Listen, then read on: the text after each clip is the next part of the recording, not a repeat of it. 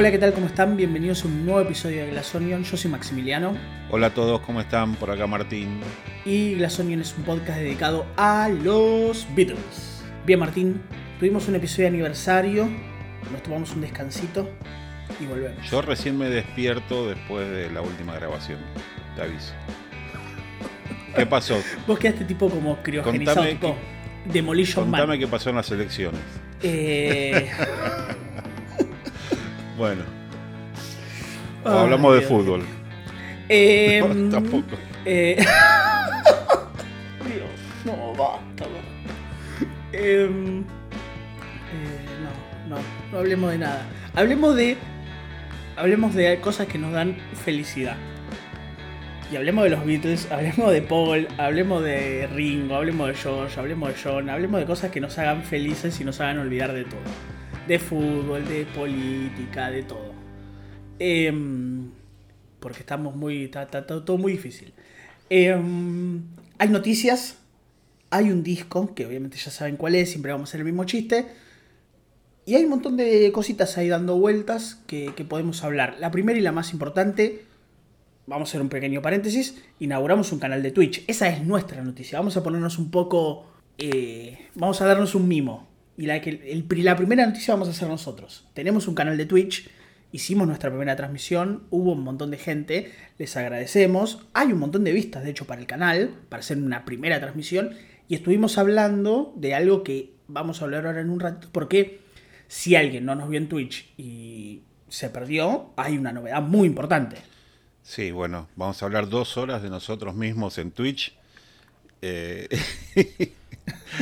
y nada, en- hablando en serio, eh, el tema principal que se trató eh, fue el regreso de Paul a las giras, ¿no? Que, que se anunció hace muy poquito. Sí, obvio. Ya se confirmaron dos países. eh, primero fue Australia con una serie de, de, de conciertos confirmados y de Brasil que no para de, de agregar conciertos. No, Brasil está full. Sumó en Curitiba, había en Belo Horizonte, fechas en Sao Paulo que ya sumó una segunda, tercera fecha. Eh, se viene una- hay fechas en Río de Janeiro, en el Maracaná. Brasil, decime Eh, qué se siente. Mal, mal, tener a casa a Paul McCartney. Eh, y bueno, nada. Eh, vamos, a, voy, a, voy a tener que hacer el chiste. Paul va a hacer dos maracanás, que son los mismos que los que hizo el club más importante de Avellaneda, ¿no? Dos maracanazos. Eh, así que nada. Entre grandes nos entendemos. Entre leyendas hablamos el mismo idioma. Eh, pero el punto es que Paul vuelve de gira y en algún momento se habló de si Paul iba a hacer gira hace muchos años. Hace muchos años, el año pasado. Había salido esa fake news de End, la última gira, bla, bla, bla. Todo chamullo. Paul nunca va, no, perdón, esto... A ver, fanáticos de los Beatles que nos estén escuchando, entiendan que yo creo que hay muy pocas chances que Paul diga, esta es mi última gira. Yo creo que que conociéndolo a Paul es muy difícil que Paul diga listo, acá terminó. Es siempre dejando una puerta abierta para el futuro. Paul tiene, está bien, tiene más de 80 años, eh, pero yo no veo cerrando puertas a Paul. Paul siempre está abriendo puertas, cerrándolas jamás. Después nos pueden gustar más o menos, pero siempre está en eso. Bueno, de hecho, el cierre de cada concierto es hasta la próxima. O sea, no, no, Por nunca eso. da por, por sentado que, que no va a haber otra. Eh, No, pero no, bueno, no. ante los sucesos de, de esta semana acá en Argentina, si había una mínima chance de esperar que venga, creo que ya nada, ¿no? Se cerraron, esas, esas puertas sí se Eso cerraron. se ¿no? cerró y con candado y con todo, bueno, cosas que pasan. candados. Se cerró la puerta, se pusieron siete candados, siete contraseñas distintas, la arrojaron al fondo del mar y en el fondo del mar la metieron adentro de un barco. Eh, nada. A ver, lo hablamos en Twitch, lo vamos a repetir ahora. En el momento cuando se habló de Brasil y se hablaba de los huecos entre noviembre, entre fines de, de octubre, principio de noviembre y principios de diciembre, que es ese hueco grande que queda. Una de las cosas que dije yo y que hablamos mucho en el grupo de Telegram es esa idea de que en Argentina había un hueco, pero había muchos recitales pendientes, muchos lugares en donde muchos lugares donde Paul toca que van a estar ocupados por otras bandas y mucho público que potencial de Paul que va a estar en otros recitales, lo cual armaba una complicación por lo menos para mí de calendarios ya de arranque. La segunda es que Paul anunció estos, estos recitales en Brasil y para nosotros en Argentina fueron con muy poquitos días de anticipación a estas elecciones que tuvimos y que todos los que vivimos en este bendito país, una del culo del mundo, sabemos que post elecciones esto es sabes cómo termina, sabes cómo arranca, no sabes cómo termina. Obviamente pasó lo que pasó, lo que pasa siempre, hay vaivenes económicos, hay una cuestión social que está ahí, complicada, está cambiando, y esa, y esa, y esa condición social y sobre todo económica hace muy, mucho más difícil al día de hoy la llegada de Paul, principalmente por la cuestión dólar. Entonces, como bien dijo Martín, para mí la puerta queda cerradísima y si había esos pequeños indicios que se hablaron allá por para 2024, para mí ya también ya están descartados. ¿eh? Eh, bueno, ahí yo ya no, sé qué decirte. Lo, que sabemos ahora es que... no, no, es una sensación personal. Había muchas restricciones en cuanto a, las formas de pago y, al tema dólar y, y esta semana nada, quedamos menos 10 como en el chinchón y es imposible que, se haga. Así que bueno, estaremos pendientes para otra oportunidad. Sí, obviamente, veremos a ver cuál cómo viene la situación. Por lo pronto, argentinos que se van a Brasil, brasileros que nos están escuchando, capaz que la barrera idiomática nos complica, australianos que nos están escuchando, le mandamos un saludo a toda la gente de Australia que nos escucha. Disfruten de Paul. A la gente de Melbourne. Eh, a la gente de Melbourne, de Sydney, de Perth. No, no, a, los de Sydney no. Solamente a los de Melbourne. Bueno, solamente a los de Melbourne. Eh, me acordé de un meme espectacular, después te lo paso. Eh, sobre Sydney. Eh, bueno, nada, el, el, punto es el siguiente. Vuelve Paul, eso está buenísimo, es una buena noticia. Veremos si hay cambios en las listas. Veremos qué pasa con los recitales, veremos cómo está la voz de Paul lo que venimos hablando de que empezamos con esto y hablamos de Paul en vivo. Ya lo saben, lo hemos hablado mil veces. Pueden haber novedades, como pueden no haberlas, pero daría la impresión de que todo va a ir más o menos por el mismo camino. ¿Qué va a pasar? Nos enteraremos en muy poquito, en, en, un, en un mes, un mes y algo. Así que todo eso es, es, es terreno de especulación y que vamos a hablar a futuro, en muy pocas semanas ya vamos a estar hablando de estos recitales, qué pudimos ver, qué se grabó, qué apareció, qué no apareció, la voz de Paul, si cantó algo raro, con qué nos sorprende, con qué no nos sorprende y todo eso. Sí, sí, como vos decís, ya vendrá el, momento de, ese repaso, pero bueno, ahora es cuestión de, esperar. Em, otra cosa que hablamos en, en, el Twitch y que estaría bueno comentar también por acá es la cuestión de Nawanden, ¿no? Cuestión de Estado. ¿Qué, pasa con, con Nawanden? Nawanden está en situación, según se dice, inminente. Está ahí, al caer. no sabemos en qué formato. Eh, y no sabemos en qué formato, no sabemos de qué manera. Todo da a entender que lo que va a pasar es que se va a hacer una versión expandida por el 50 aniversario de los discos Blue y Red, los recopilatorios que los famosísimos recopilatorios que salieron en 1973. Y estos recopilatorios que, como también dijimos en Twitch, tienen una historia espectacular que vamos a hablar en otro momento porque es muy muy interesante y está relacionada con la, principalmente la piratería. Eh, lo que se sabe es que vamos a tener, o que se cree que vamos a tener es Free as a Bird, Real Love y Now and Then, formando parte de esta versión remasterizada, remezclada y expandida de los discos Blue y Red. Bueno, algo que también ya comentamos, pero que está bueno recordar es el, la, mejor eh, noticia, digamos, en cuanto a esta, esta cuestión de la grabación, ¿no? En sí, de Ringo amotinándose y no queriendo grabar, eso fue espectacular. Es espectacular. Es espectacular, lo quiero mucho. Lo quiero Le mucho. pintó, dijo, no, no tengo ganas. Eh, bueno, co- contamos. Eh, Ringo fue solicitado para aportar su, su batería a la canción y, y dijo, no, ya no quiero grabar. Ante el, el estupor de James Martin, que tuvo que hacerlo entender que él era el baterista de los Beatles y que esta era la última canción de los Beatles y que nunca más en su vida le iban a pedir que grabe una batería para una nueva canción de los Beatles porque no hay más. Y bueno, después dijo, está bien, pero grabo en mi casa y, y Si te no mando queda el- otra. El, WeTransfer. Como hacemos nosotros. Somos casi como. Somos casi como Ringo. Ni poco más grabamos y Martín me manda el WeTransfer. El Ringo lo manda en la Así versión que- gratuita. Claro, no tiene más vale. Más vale que es. No, no, no. Aparte, viendo cómo son las redes sociales de Ringo, yo creo que te manda el archivo por WhatsApp. ¿eh? Ringo es espectacular en, las redes. Es, es, es, es muy lindo, es un tipo, es un tipo hermoso.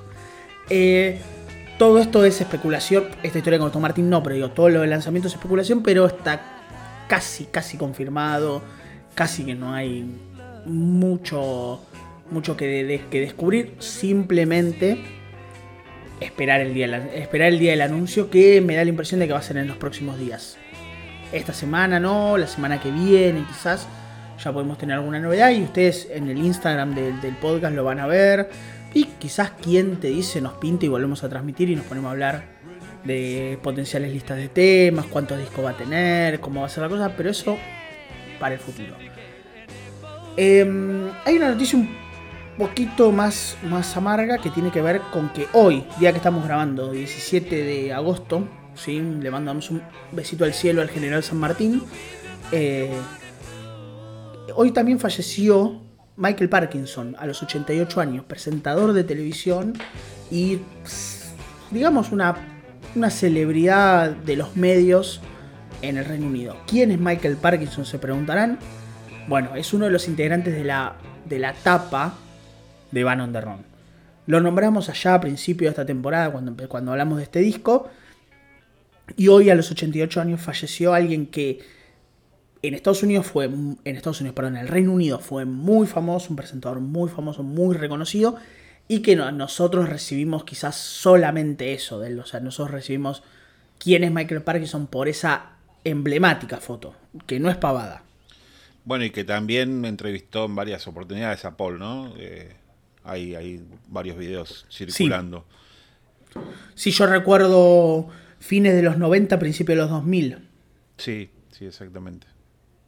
Una de las más, la más famosas, me, me recuerdo a esa. Así que besito al cielo Michael Parkinson y gracias por formar parte de la etapa más, probablemente la etapa más emblemática de, de la carrera de Paul como, como solista y de las carreras solistas Beatles en general.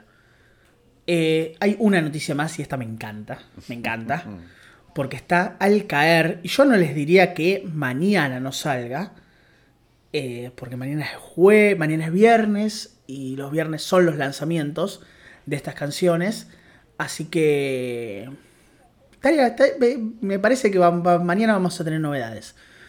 Eh, está por salir una versión de Let It Be con Dolly Parton, de Dolly Parton, mejor dicho, y esta versión de Let It Be no solamente, obviamente va a cantar ella, sino que además va a estar Paul y Ringo. Hay un primer encuentro 2023 de Paul y Ringo. Se reúnen los Beatles. Se reúnen los Beatles con alguien más legendario de los Beatles, que es Dolly Parton.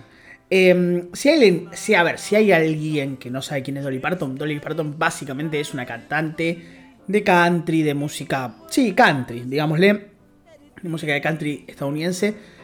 Una de las mujeres, una de las cantantes estadounidenses más famosas, más históricas, más relevantes, una leyenda absoluta en un género que generalmente está mucho más dominado por los hombres. Dolly hace muchísimos años terminó de, romper esto y se transformó como quiz- quizás la punta del iceberg de un montón de otras, de otras mujeres que cantan en el género. Pero es básicamente una de las o la más importante dentro del género country en las mujeres. Y un género también como muy arraigado, ¿no? En Estados Unidos, justamente, ¿no? Es el, la, música del campo de, Estados Unidos, pero que quizás en otros lugares del mundo no tiene tanta trascendencia y, ella logró eh, justamente eso, ¿no? Trascender a un género tan, por ahí tan cerrado para, para su propio país. Y, es una figura reconocida. Eh, pero bueno, no, solamente Paul y Ringo van a estar, ¿no? En el disco.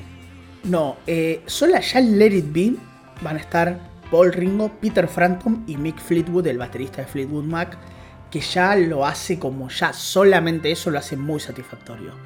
Em, para arrancar el disco que va a salir el 17 de noviembre del 2023 y que va a incluir esta canción, tiene 30 canciones. tiene un montón de canciones. canciones. Y esas 30 canciones, 30 canciones, es una locura. De esas 30 canciones, para que ustedes más o menos sepan, vamos a nombrar algunas. Hay canciones propias de Dolly en estilo rock y hay canciones de otros artistas. Por ejemplo, va a haber una versión de Every Break You Take, la canción de The Police, con Sting. Así, tranquilo. Va a haber, va a estar John Fogerty, Long as you I Can See the Light, por ejemplo. Va a estar eh, Steven Tyler cantando I Want You Back. Va a estar cantando Dolly va a cantar Purple Rain de, Prince. Va a cantar con Peter Frampton Baby I Love Your Way. Ah, con cada uno canta las va a cantar, propias del invitado. Sí, y en, y en algunos casos no, porque por ejemplo, Satisfaction de los Stones, claro, no puede. Exactamente. Eh, por ejemplo, hay Satisfaction de los Stones, la va a cantar con Pink. Heart of Glass de, de Blondie, por ejemplo, la va a cantar con Debbie Harris va a cantar Don't Let the Song Go Down on Me con Elton John. Eh, dicho sea de paso, vos Don't Let the Song Go Down on Me, Elton John, George Michael, mejor dúo de todos los tiempos. Eh, para vos, eh, no hay invitados, pero va a ser We Are the Champions, We Will Rock You. Eso es para el segmento Queen. favorita personal va a ser una canción propia con Rob Halford, el cantante de Judas Priest. Y así, y así, muchos, muchos, muchas, muchas. Qué raro que no está Brian May, que, mucha, se aprenden todas.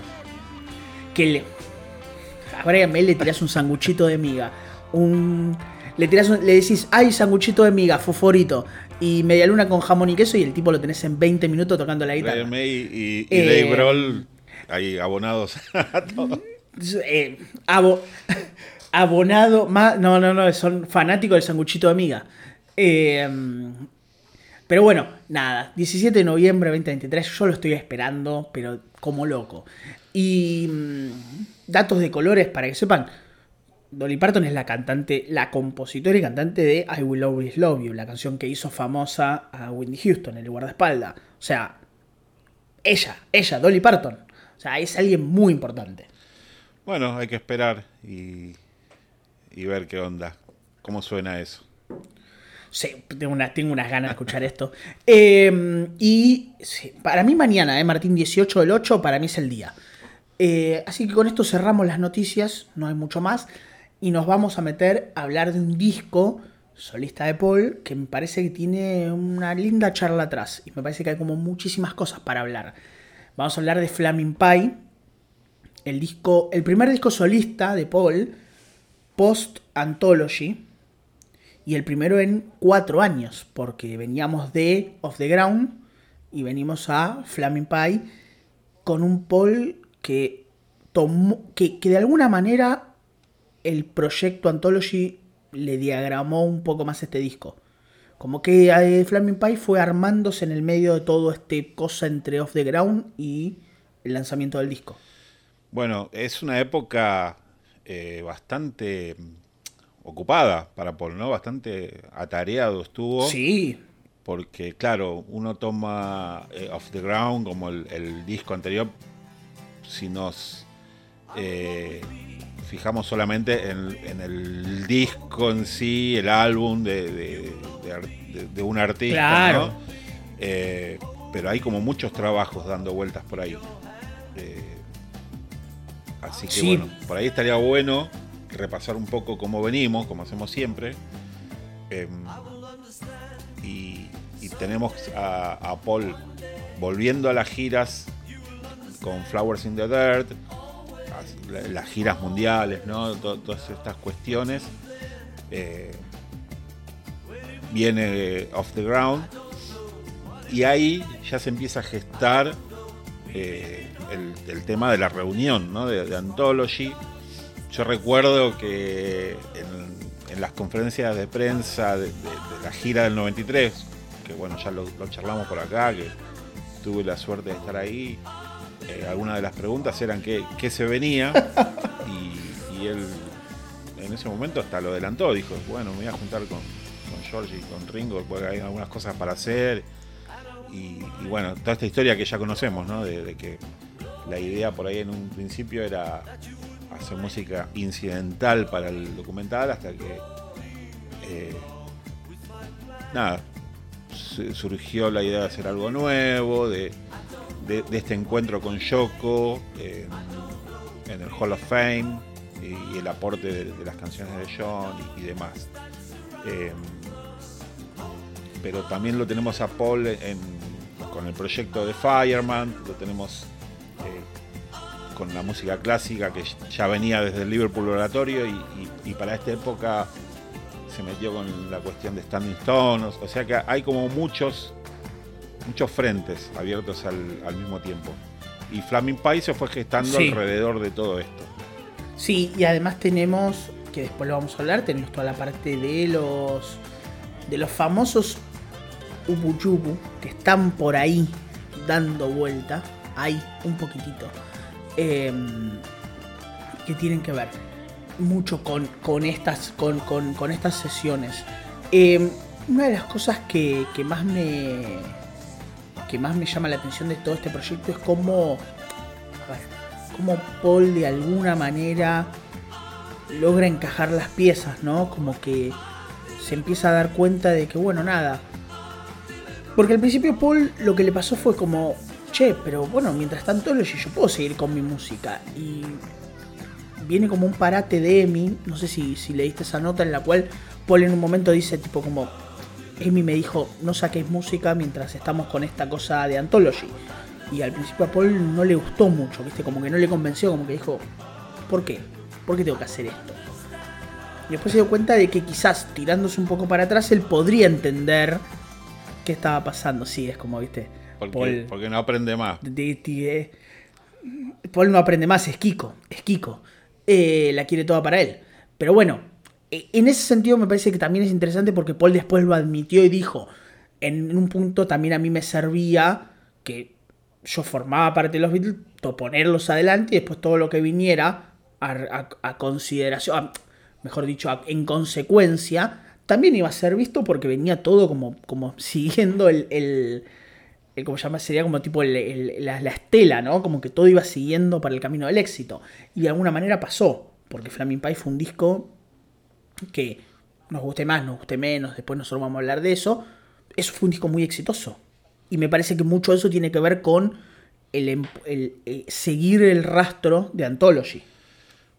Eh, Sí, bueno, a ver, Anthology vino a, a, renovar el, interés por la banda, eh, a, despertar una nueva Beatlemanía, que bueno, es como que cada tanto fue pasando esto, ¿no? Eh, justamente en los 70 con el, álbum Azul y el Rojo pasó, eh, bueno, ni que hablar después con el fallecimiento de John con las, ediciones en CD del 87, y es como que cada cierto tiempo hay como un, furor. Y bueno, Anthology fue una cosa tremenda.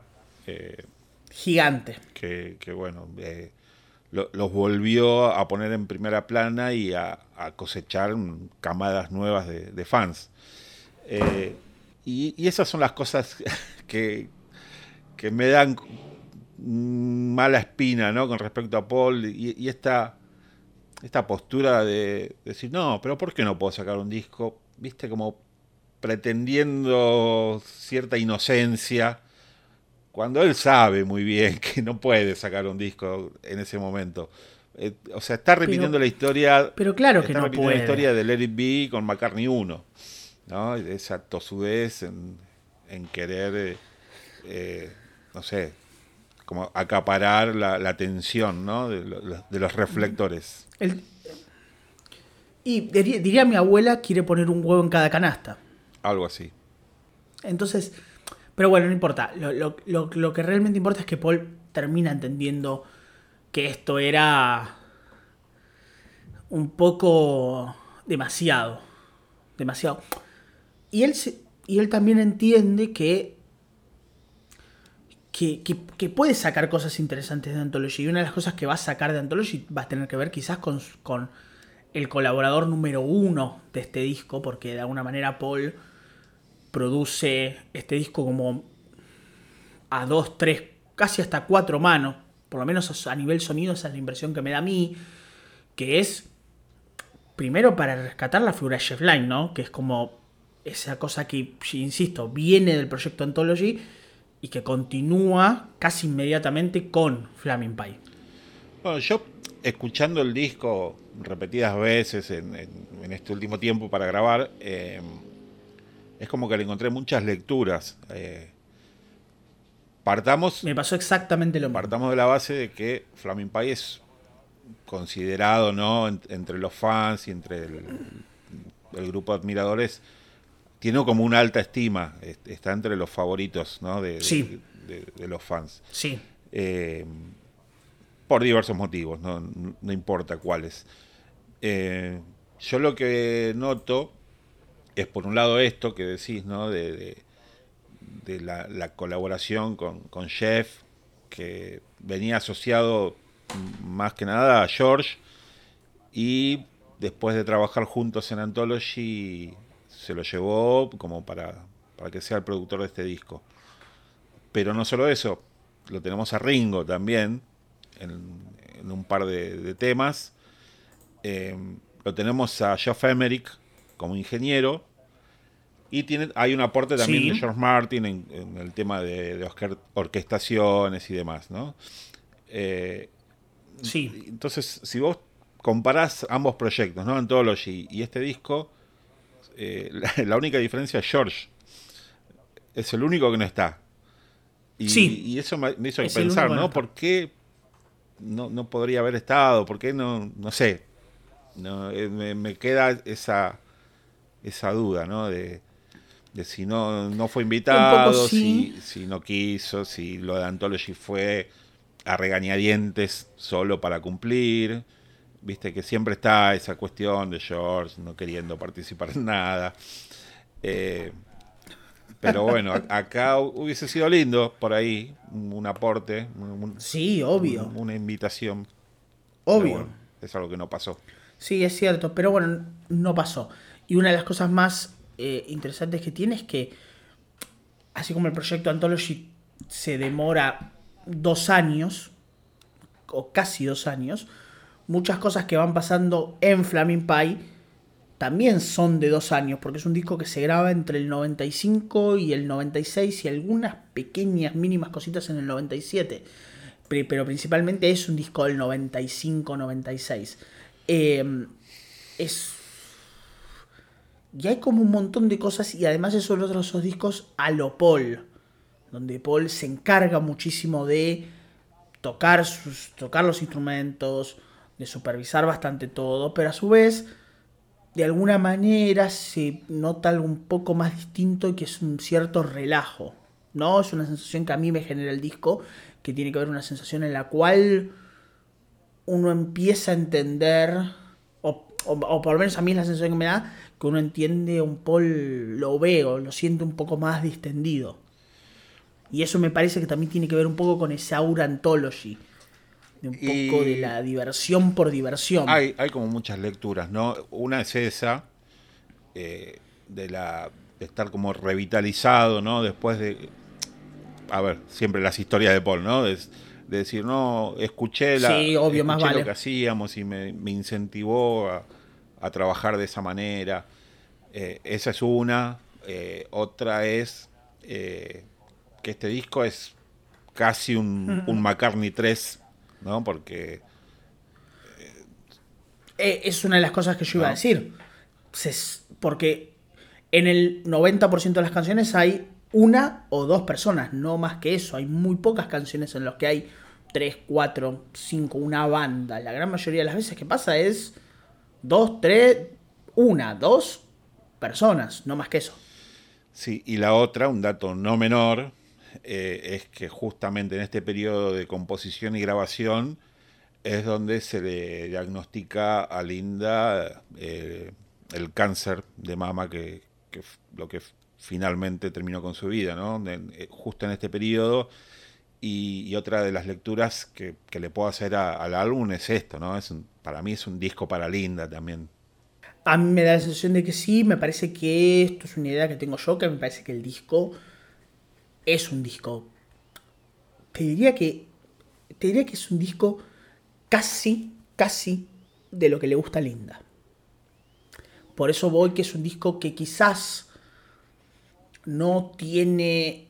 Eh, o sea, tiene el cariño que tiene por parte de los fans, tiene su buena valoración por cosas que vamos a hablar ahora en un rato, pero que a su vez también me parece que es un disco que es íntimo y que está muy relacionado con respecto a qué le gusta a Linda, qué ve, qué, qué Paul puede rescatar de todo este de toda esta situación porque hay muchas canciones que se sienten de Linda, se sienten para Linda, y que quizás Paul dice, no, es por esto, por aquello, y a mí me cuesta mucho pensar que no son de ella. Y sin apelar a, la sensiblería, ¿no? ¿no? No hay nada de... Exactamente. En, esa, no. En esa tesitura. Está... No, no hay como un golpe, no hay como el golpe bajo, por decirlo de alguna manera todo el tiempo hay como una cierta cosa de celebremos. Y me parece que Paul en, algún momento en una entrevista aclaró que al fin y al cabo es un disco optimista. Sí, hay, una o dos frases que uno puede notarlas como más directas, pero no, no, no, más allá de eso. Eh, y bueno, otra cosa que por ahí refuerza esta idea es que este disco tuvo un documental que lo acompañó, eh, el, famoso Making of, ¿no? Donde un poco se habla de, las canciones y hay imágenes. Y ahí ves también, ¿no? Esa presencia fuerte de, Linda y él siempre hablando de mi chica, de, viste, siempre ese trato así como muy, muy cariñoso y, y ellos cabalgando, que era algo que le gustaba mucho a ella. Entonces, te da esa, esa sensación. Después hay otras cosas que, que son 100% Paul. Sí, como, sí, sí, como ir a cortar leña con, con una motosierra y, con la máscara y con... No, es, es único.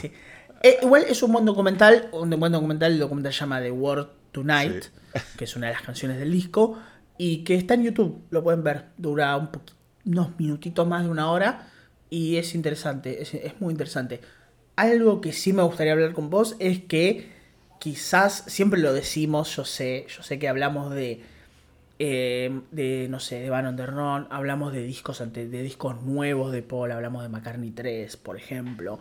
De hecho, Flaming Pie fue nombrado en, en, el, en un episodio allá hace largo y hace mucho tiempo en el cual describimos momentos en los cuales Paul situaciones duras de Paul en la cual de alguna manera salieron sus mejores discos. Una teoría media particular que tuvimos y que tiene que ver con que quizás en los momentos en los cuales Paul la pasó peor a nivel personal salieron sus mejores trabajos. Uno de estos era Flaming Pie. Eh, y lo habíamos vinculado con el tema de Linda, de cómo Linda estaba atravesando con estos problemas de salud, Anthology, bla, bla, bla. Y una de las cosas que siempre hablamos en esto es que acá hay, una, acá hay cambios de voz de Paul. Y acá hay un pequeño cambio en la voz de Paul. En algunas canciones. Sí, bueno. No a. No, no a los. No a los. A ver. No a los niveles en los cuales quizás los que habíamos escuchado, no sé. ¿Cómo se llama el. Ay, se me fue el nombre del disco. Seré boludo, ¿eh? Em, ¿Cómo se llama el disco? Eh, no, Driving Rain. Sí. Driving Rain. Los que escuchamos Driving Rain y después escuchamos Chaos and Creation in the Backyard, tuvimos quizás el golpe un poco más, más fuerte, ¿no? Como que ahí sí notamos un cambio más grande. Pero acá en Flaming Pie hay algunas cositas. Hay un cambio, hay una voz distinta.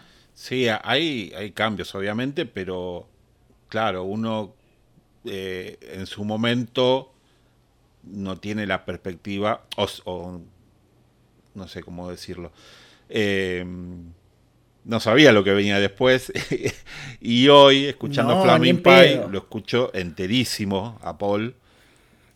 Totalmente, me pasó exactamente lo mismo.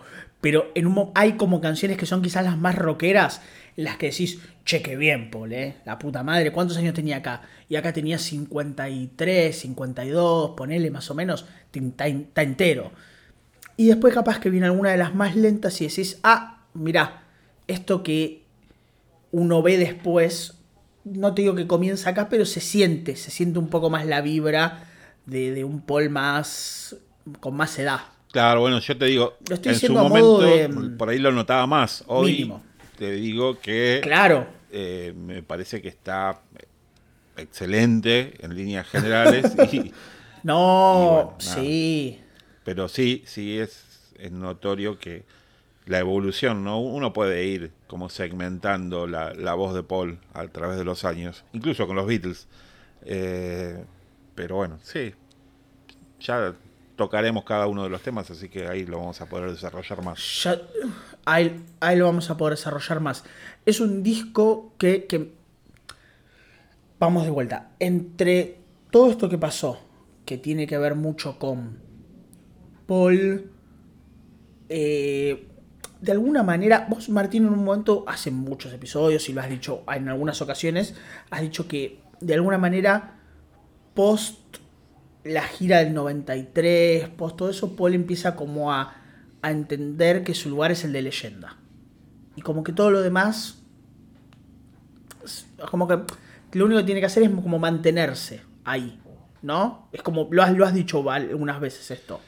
Sí, eh, ahí, ¿no? En ese periodo, no sé si con la gira anterior, ¿no? Es, es como que ya trasciende al, artista. Eh, contemporáneo. Por ahí el, el Paul de Wings era salir a competir, salir a, pelear con los demás. Y, ya en este periodo, ya Paul está más allá. Ya no. Graba discos, sí, saca, nueva música, pero no, no, importa, ya está. O sea, es como los Stones. Y me parece que ¿Hace cuánto nos sacan un disco? ¿Hace cuánto nos meten un hit como Start Me Up? Bueno, lo mismo. No, hace años. Lo mismo. Hace años. Bueno, me parece que mucho de esto. Eh, Flaming Pie ayuda a cementar esta idea de, la leyenda. Me parece que la vida de Paul por estos años venía en transformaciones muy grandes. Me parece que eh, la gira. La, The World Tour, la gira a la cual Martín tuvo la suerte de ir, no sé si alguna vez lo escucharon, pero Martín estuvo en la World Tour del 93. The New World eh, Tour, The New World Tour, perdón. The New World Tour. Donde había Linda. Les, se los cuento, se los cuento yo porque Martín ya lo sabe Jorge, vergüenza y nunca lo cuenta. los Haciendo calle abajo. Eh, uf, Dios santo. Eh, igual era buena. ¿eh? eh el tema es, eh, me parece que The New World Tour, me parece que el exitazo de Hope of Deliverance, por ejemplo, tiene, ayudó muchísimo a, al Paul de los 90 a seguir solidificando. O sea, ya no, ya no tenía que solidificar un carajo, vamos a ser sinceros. Beatles, unos wins exitosos, eh, unos 80 con mucho hit, aunque ya lo hemos hablado en Pipes of Peace, por ejemplo. Eh, el final de los 80 con No More Lonely Nights. Eh, y, esto es como, bueno, ¿qué más podemos esperar de Paul? Y Paul seguía trayendo cosas. Quizás como, como para mí correctamente dice Martín, ya sin necesidad, o sea, en, mantenerse en, otra liga, ya estar en otro, en otro sitio, ya formar parte de ser una leyenda de la música. Pero incluso a los 50 años, Paul seguía teniendo un mega éxito, o por lo menos en Argentina, con Hope of Deliverance. Eh, había hecho una gira súper exitosa, eh, con un Paul de 50 años en perfecto estado, con una capacidad vocal terrible. Un disco Paul Sly que fue muy exitoso. Y después de eso venía Anthology y traer de vuelta toda la locura Beatle en plenos 90, 93, 94, 95, donde todas las bandas de la pivada, eh, de lo que ahora se conoce como el Britpop, Oasis, Blur, eh, Sweat, Happy Monday, no sé, todas esas cosas espectaculares, amaban a los Beatles y referenciaban a los Beatles en la música, trayéndola a los sonidos de los 90. Y encima Paul en el 97 saca esto, que es un disco que fue a nivel ventas increíblemente exitoso, porque terminó siendo número 12 en el Reino Unido y en Estados Unidos. O sea, no fue número uno de, de por muy poquito. Por las Spice Girls no fue más número allá de que uno. quizás no fue uno por las Spice Girls que habían sacado Spice Wars discaso igual, ¿eh? Yo acá Poneme. Wannabe de fondo, por favor. Uf. Eh, wannabe, stop. Uf, uf, me vuelvo loco, me encanta. Eh, bueno, no, bueno, había sido. Sí, las Spice Girls. ¿Cuál- de hecho, cuál es no tu sé, creo que había salido el primer disco. Ba- Baby Spice, papá. Baby Spice, Emma Button. la Aguante. Ginger, aguante Eh, Ginger. Antes, aguante Ginger. La, la sigo a Ginger Bueno, sabés que, viste que yo soy muy. bueno, a ver, todos sabemos que la mejor cantante de las Spice Girls era Sporty. Eh, Mel C. Melanie C. Que es la que canta. La que, la que mejor voz tenía, por lejos. La Eh, más viva es Pero bueno, uno tenía como sus preferencias. Victoria. La más viva era otra, era Victoria, ¿no? Sí, sí, sí. Eh, pero vos sabés que. Bueno, ahora para, vamos a poner un paréntesis. Viste que yo tengo este problema de que me gusta mucho la Fórmula 1. Eh, yo, todos los cuando hay carreras de fin de semana, todos los Es días está Sherry Halliway. Es un problemón, ver la Fórmula 1 es un problemón. Eh, todos los fines de semana está Sherry Halliway porque está casada con Christian Horner, el director, de, el director del equipo Red Bull, que es el equipo que gana todas las carreras. Así que todos los fines de semana aparece. Yo hago el meme de, de Leonardo DiCaprio. Sherry Halliway, Sherry Halliway, en Spikers. Eh, Y después mirás al Inter Miami. la amo. Ay, de, claro, y después voy al Inter Miami. Victoria Beckham, Victoria Beckham, Victoria Beckham. Y así voy, y así voy siguiendo la vida de las Spice Girls por fuera de, de las Spice. Eh, bueno, sí, obviamente había un furor. Las cosas en el pop británico estaban pasando por otro lado. Y Paul lo que estaba haciendo era mandar un disco que quizás no tiene un hit. Porque no hay un hit en este disco. Pero más sacar un disco sólido y que tiene que ver mucho con el éxito con Anthology. Y Paul seguía, seguía siendo exitoso y seguía sacando música. Bueno, tan sólido que fue nominado también a los Grammys, ¿no? Y que perdió con, con otra leyenda, con, con Bob Dylan. Eh, ¿cuál- Que- cuál- que había cuál- sacado, de, eh, de Dylan? ¿Para qué nos, lo- para lo- qué nos eh, metimos acá? No, no, no, debe ser Lovan Cis. No, Lovan Cis no puede ser, porque ese es del 2000 y algo. Bob Dylan, yo ya me hago quilombo con los discos de Dylan. Eh, Bob Dylan, álbumes. Que es del 97. No, Lovan Cis es del 2001. Eh, Capo Maxi, si lo pones en orden es más fácil, ¿no? En vez de estar buscando uno por uno. Bueno, Eh, her- hermosa, hermoso no, no, bache. ahí lo tengo. Tenemos el Ahí está. Time out, time out of mind. ah, time out of mind. Time out of mind. Eh, sí, boludo, este es un discazo. Eh, claro, este es el de Daniel Da- Lanois. No, este es espectacular. Que. No, es, es buenísimo este disco. Eh, sí, no, no, no, es espectacular.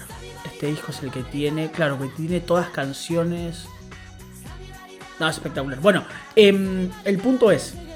em, Eh, el punto es que Paul seguía trayendo discos, seguía, seguía, seguía siendo exitoso. Y seguía ahí, ahí, seguía en el medio. Seguía formando parte, todo el mundo estaba llamando la atención. Y volvemos a lo mismo que decías vos. Eh, ya vamos a llegar a los casi, serían casi 30 años de carrera de Paul, 30 años de carrera musical. Y Paul siempre es el, el foco. Y pasaron 20 años más y Paul sigue siendo el foco. Y no tiene solamente que ver con el magnetismo de su persona, con el magnetismo de su nombre. Tiene que ver mucho con que nos guste más, nos guste menos lo que está pasando. Paul siempre tiene algo más. Paul siempre tiene ese plus, ese extra. Que, insisto, nos puede gustar algunas canciones más, nos puede gustar en algunas menos. Eso es otra discusión. Pero siempre que hay algo de Paul, algo nos va, nos va a traer. Bueno, y, justamente, ¿no? que nos llame la Eh, atención va a esta pasar. época que está llena de, de- de actividades para Paul, eh, no solo esto, esta cuestión de, de Beatles Anthology, de Flaming Pie, eh, es nombrado caballero. O sea, en, en todos los También. en todos lo- los aspectos de, de su vida. Eh, por esta época también como que se anima un poco más con el tema de la pintura, que siempre quedó como que el- los pintores eran John y Stu, pero bueno, eh, Paul siempre fue como muy aficionado también al- a, la pintura, al dibujo. Eh, hi- hizo un, un par de, de exposiciones. Lo que vos mencionabas de, de este programa de radio, que también en algún momento tenemos que meternos en, en ese antro, eh, Ubuyubu. Y, y bueno, y, y otra cosa, ¿no? que, que ahora resulta como un poco hasta curiosa, ¿no? En los albores de internet eh, participó como- en, en la sala de chat más grande de, de- de- de las que se tenía registro. Eh, como verdad. muy enfocado en diferentes, en, en las nuevas tecnologías y en diferentes cosas. Así que, eh, nada. Paul siendo Paul, Paul siendo curioso, Paul queriendo estar en todos lados, a veces para bien, a veces para mal, a veces le sale bien, a veces no le sale bien, pero Paul está, Paul está ahí dando vueltas. Y eso ya vale un montón. Sí, sí, sí. Eh, así que bueno, nada, si querés, nos metemos ya con el disco. Sí, vamos a meternos con el disco que, ya te digo, vamos a la data linda, la que nos gusta siempre, que es que este es un disco que se... que se lanzó el 5 de mayo de 1997, que las grabaciones pasan más o menos entre noviembre del 95, eh, podemos decir que desde el 92, pero bueno, ahora lo vamos a ver. Noviembre del 95 y finales septiembre del 96 más o menos. Pero tenemos ahí algunas cositas de 1992 que son bastante interesantes. Eh, son 14 temas, son un montón de canciones. Es un disco que dura casi, casi, casi una hora, son 53 minutos con 46. Producido principalmente por Jeff Lynne, aunque hay algunas otras cositas para, para ahí hablar. Eh, y que arranca con una canción que se llama The Song We Were Singing. Eh, bueno, empezamos con las, las referencias, ¿no? Y la, est- estas historias detrás de cada canción y, y esta fue como eh, un poco mencionada por él como algo que lo, lo- llevaba a los 60 esta cosa así como media folk, ¿no? El medio eh, que se refleja también en la letra de, de- de esas charlas de, filosóficas, ¿no? intentando encontrar el significado de la vida y, y él lo, lo traduce en, esta canción que abre el disco. Una apertura para mí bastante particular, ¿no? Una, una canción como muy tranquila, como, como inicio, no, no- por ahí no es tan frecuente, pero que está bueno. A mí me gusta, eh, redondea una, una linda canción. Sí, y a, a mí me, a mí me llama mucho la atención de esta canción particularmente, es que coincido con vos con el tema de que es llamativa como un disco de arranque, pero me parece que también setea muy bien el espíritu del disco. Eh, me parece que, todas esas cuestiones relacionadas en, en, en ¿cómo se llama? Todas esas cosas relacionadas es como medio sesentosa, medio hablar de los 60, que de hecho Paul lo dijo en, creo que en el Club Sandwich. Eh, dijo que es una canción que, que son acerca de las cosas lindas de los 60. Que era esa cosa de sentarse, hablar, charlar, hablar de cosas. Por eso a veces muchas cosas de las cuales se hablan quizás tienen que ver con estas cosas de tener una conversación filosófica, tener, eh, qué sé yo, especular sobre soluciones cósmicas. Ese, ese tipo de cosas tienen mucho que ver con, con los 60 y a Paul le recordó mucho esas buenas memorias vinieron a, a ¿cómo se llama? Al disco. Y me parece interesante eso. Eh, mirá, eh, con lo que vos decís eh, de, de la onda en sí de la canción y, y- y generar en el disco, es así, ¿no? Porque es una de las varias canciones que tienen como un arpegio de guitarra, sobre todo guitarra acústica. Totalmente. Es algo que va a estar como muy presente. Eh, es muy acústica en, en- en la- en su totalidad.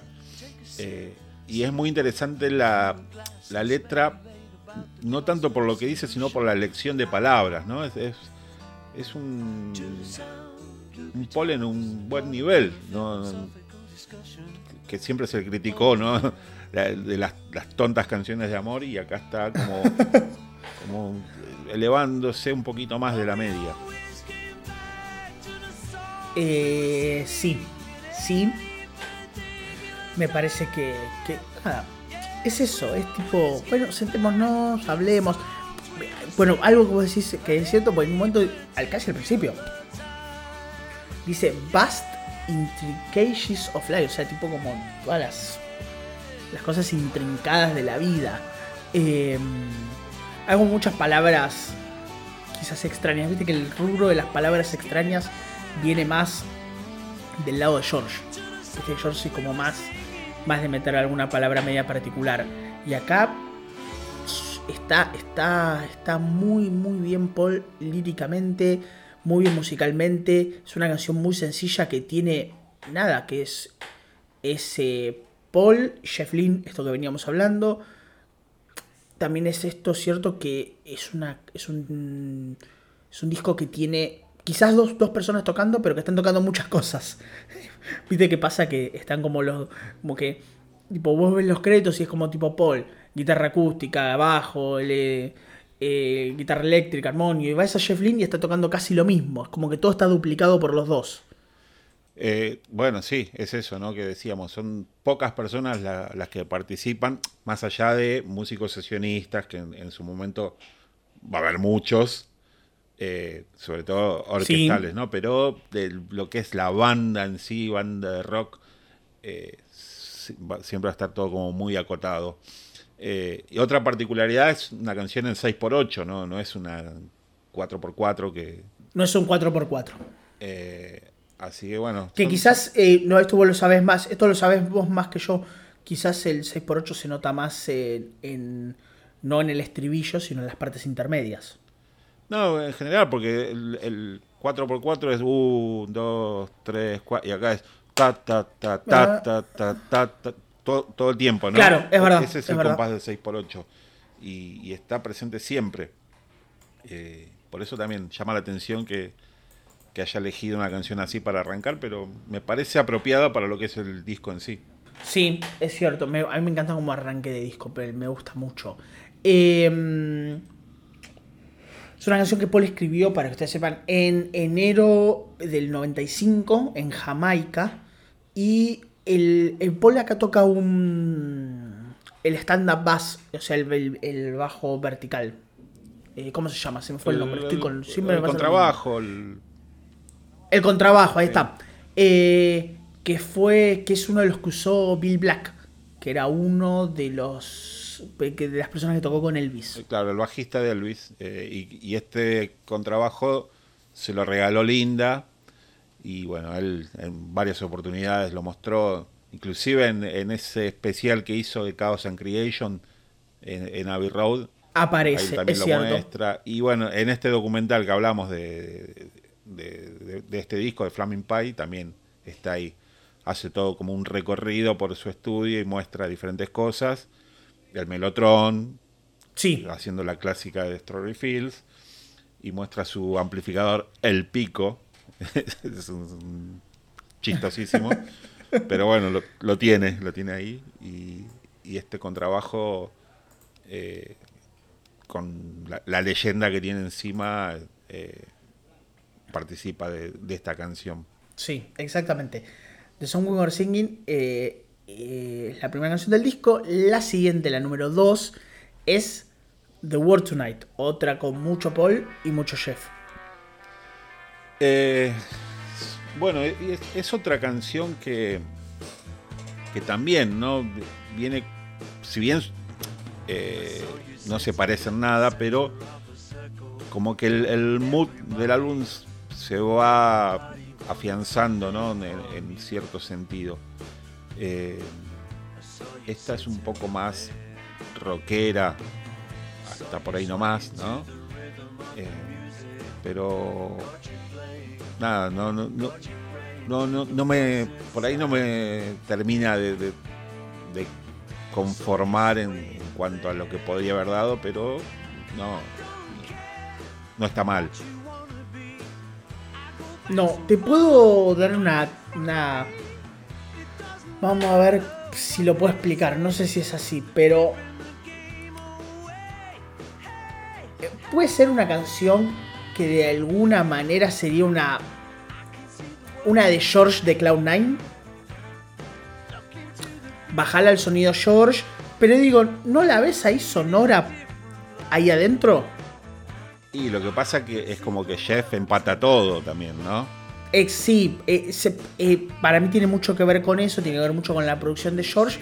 Pero es una canción que la veo, no sé, no digo que sea igual ni en pedo, pero que la veo ahí emparentada a un That What It Takes, Fish on the Sun, Devil's Radio. La veo por ahí, la veo en, ese, en esa onda.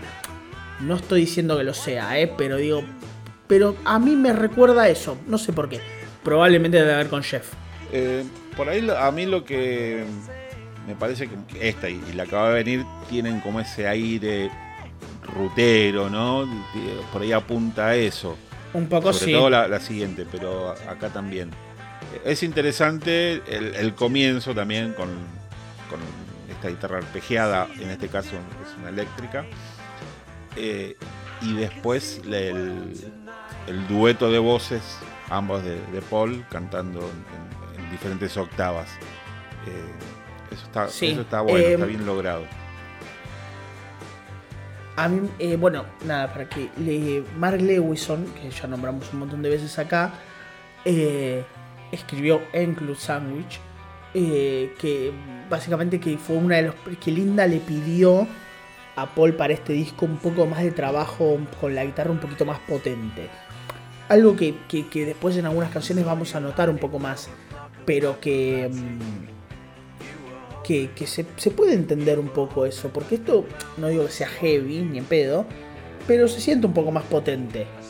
De quizás el Paul de Off the Ground que venía no digo sin guitarras, pues ni loco, porque tiene canciones con un montón de guitarra. Pero entiendo el punto de lo que de lo que quería Linda, de que quiere de que, de que muchas canciones las quería con, con algún riff un poquito más, más interesante. Que como ya hemos dicho, es un disco muy basado en la guitarra, como que es un Paul que está más alejado del piano como inspiración, como, como instrumento principal.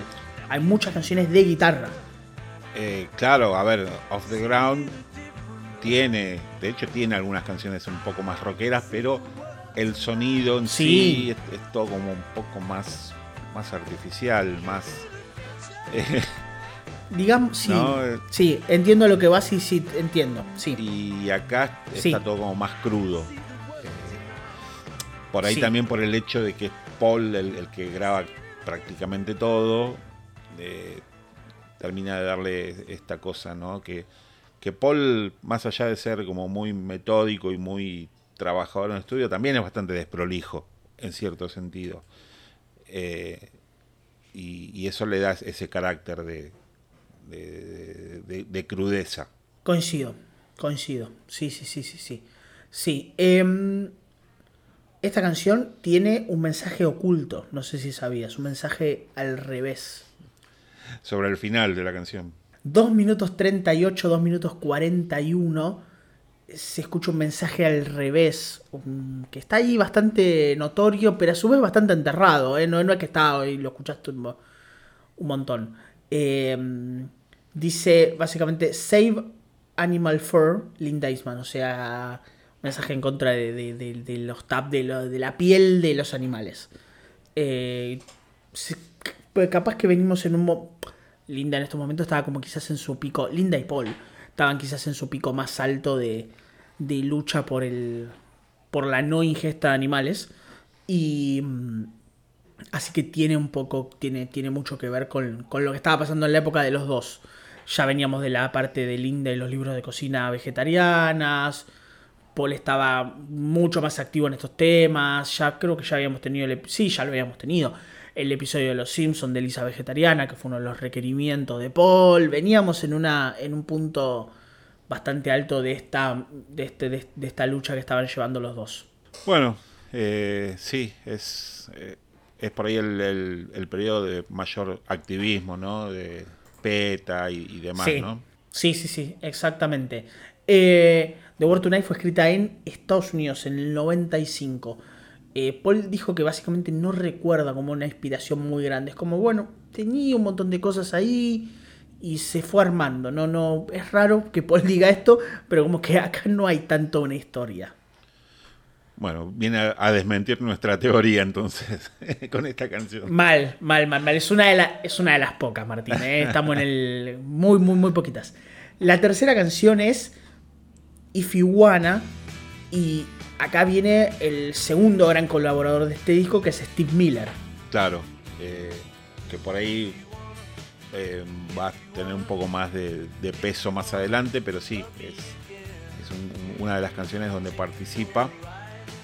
Eh, y esta canción yo la, la emparento mucho con la anterior, ¿no? Eh, es, es como que tiene la misma onda. Ya te decía, muy, muy, muy Sí. rutera, y esta es como más literal hasta en la letra, que, que habla de. Es- esta es totalmente literal. Sí, Pero funciona. De alguna manera no te recuerda. Insisto, pues no, no, no, tampoco me lo tomes muy en serio. Es como un poco Biker Like a Nico de Off the Ground. Eh, sí, sí, sí, puede ser. Eh, yo lo- a mí lo que me pasa con esta canción es que me da la sensación por el título mismo, ¿no? Y Figona es como que no tengo idea cómo ponerla esta canción, porque viste, es como que no te dice nada el título. ¿Por qué? Y Figona, si, si, Si si querés. querés.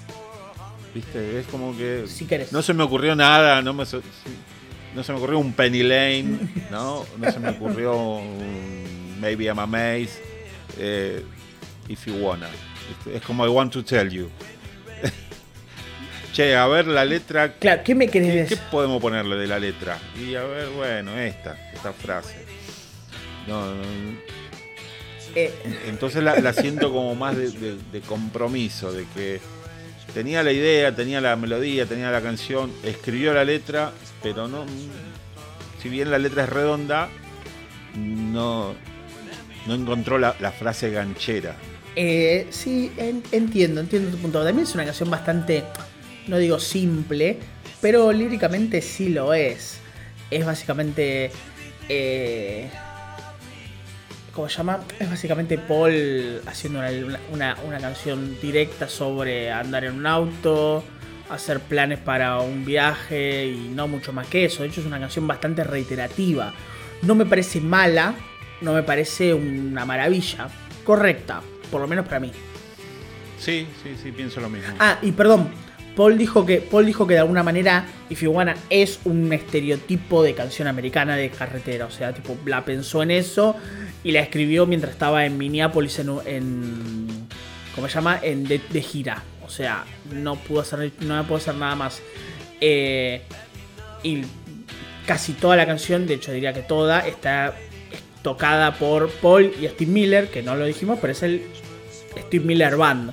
O sea, es, el, es el dueño de, la de su propia banda, que fue muy exitosa, pero bueno, tampoco tanto. Y que de alguna manera eran amigos de Paul de antes y como que acá, por una cuestión relacionada con, con una canción que vamos a ver más tarde, se asociaron para, estas, para este grupo de canciones, que no son todas, pero son unas cuantas.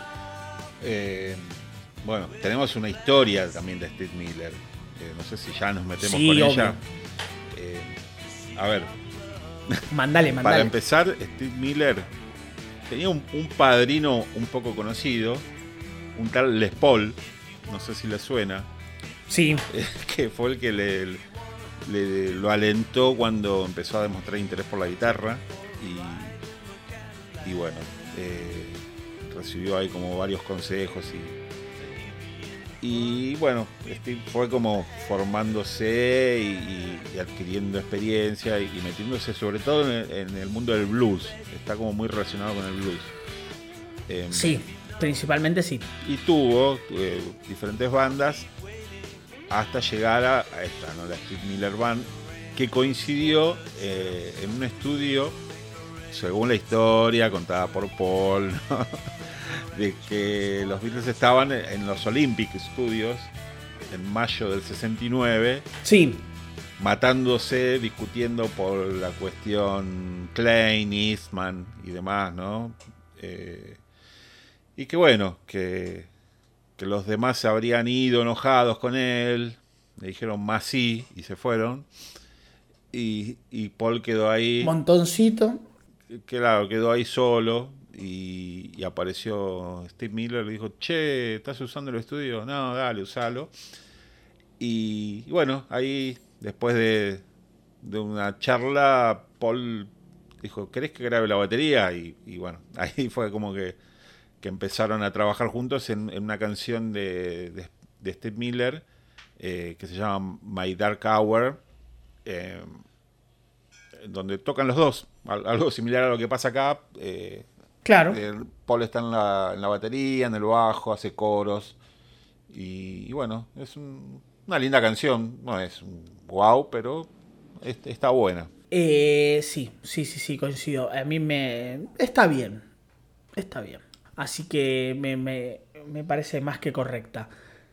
Esto estamos en la cuarta canción, acá ya entramos en otro territorio, que es Some Days. Y es una puro Paul, nadie toca nada más. Y allá es la primera balada del disco. Y acá es Paul en su terreno, ¿no? Eh, acá sí, sí, sí, totalmente. total, total y completamente. Es la clásica canción romántica, balada, eh, guitarra acústica, arpegio. Eh, una, melodía interesante, si bien eh, no, se florea demasiado, para mí es apropiada a lo, que es la canción. En, su forma me recuerda un poco a Here Today, ¿no? Esta cosa de, de él solo cantando sobre una guitarra arpegiada. Y, bueno, es una linda canción que está reforzada por el trabajo de George Martin con, con la orquestación. Coincido, me parece que una de las cosas que tiene es. Esta es una de las canciones en las cuales yo decía que acá la voz de Paul eh, se nota más, se nota un poco más como distinta. No sé si a vos te pasó lo mismo.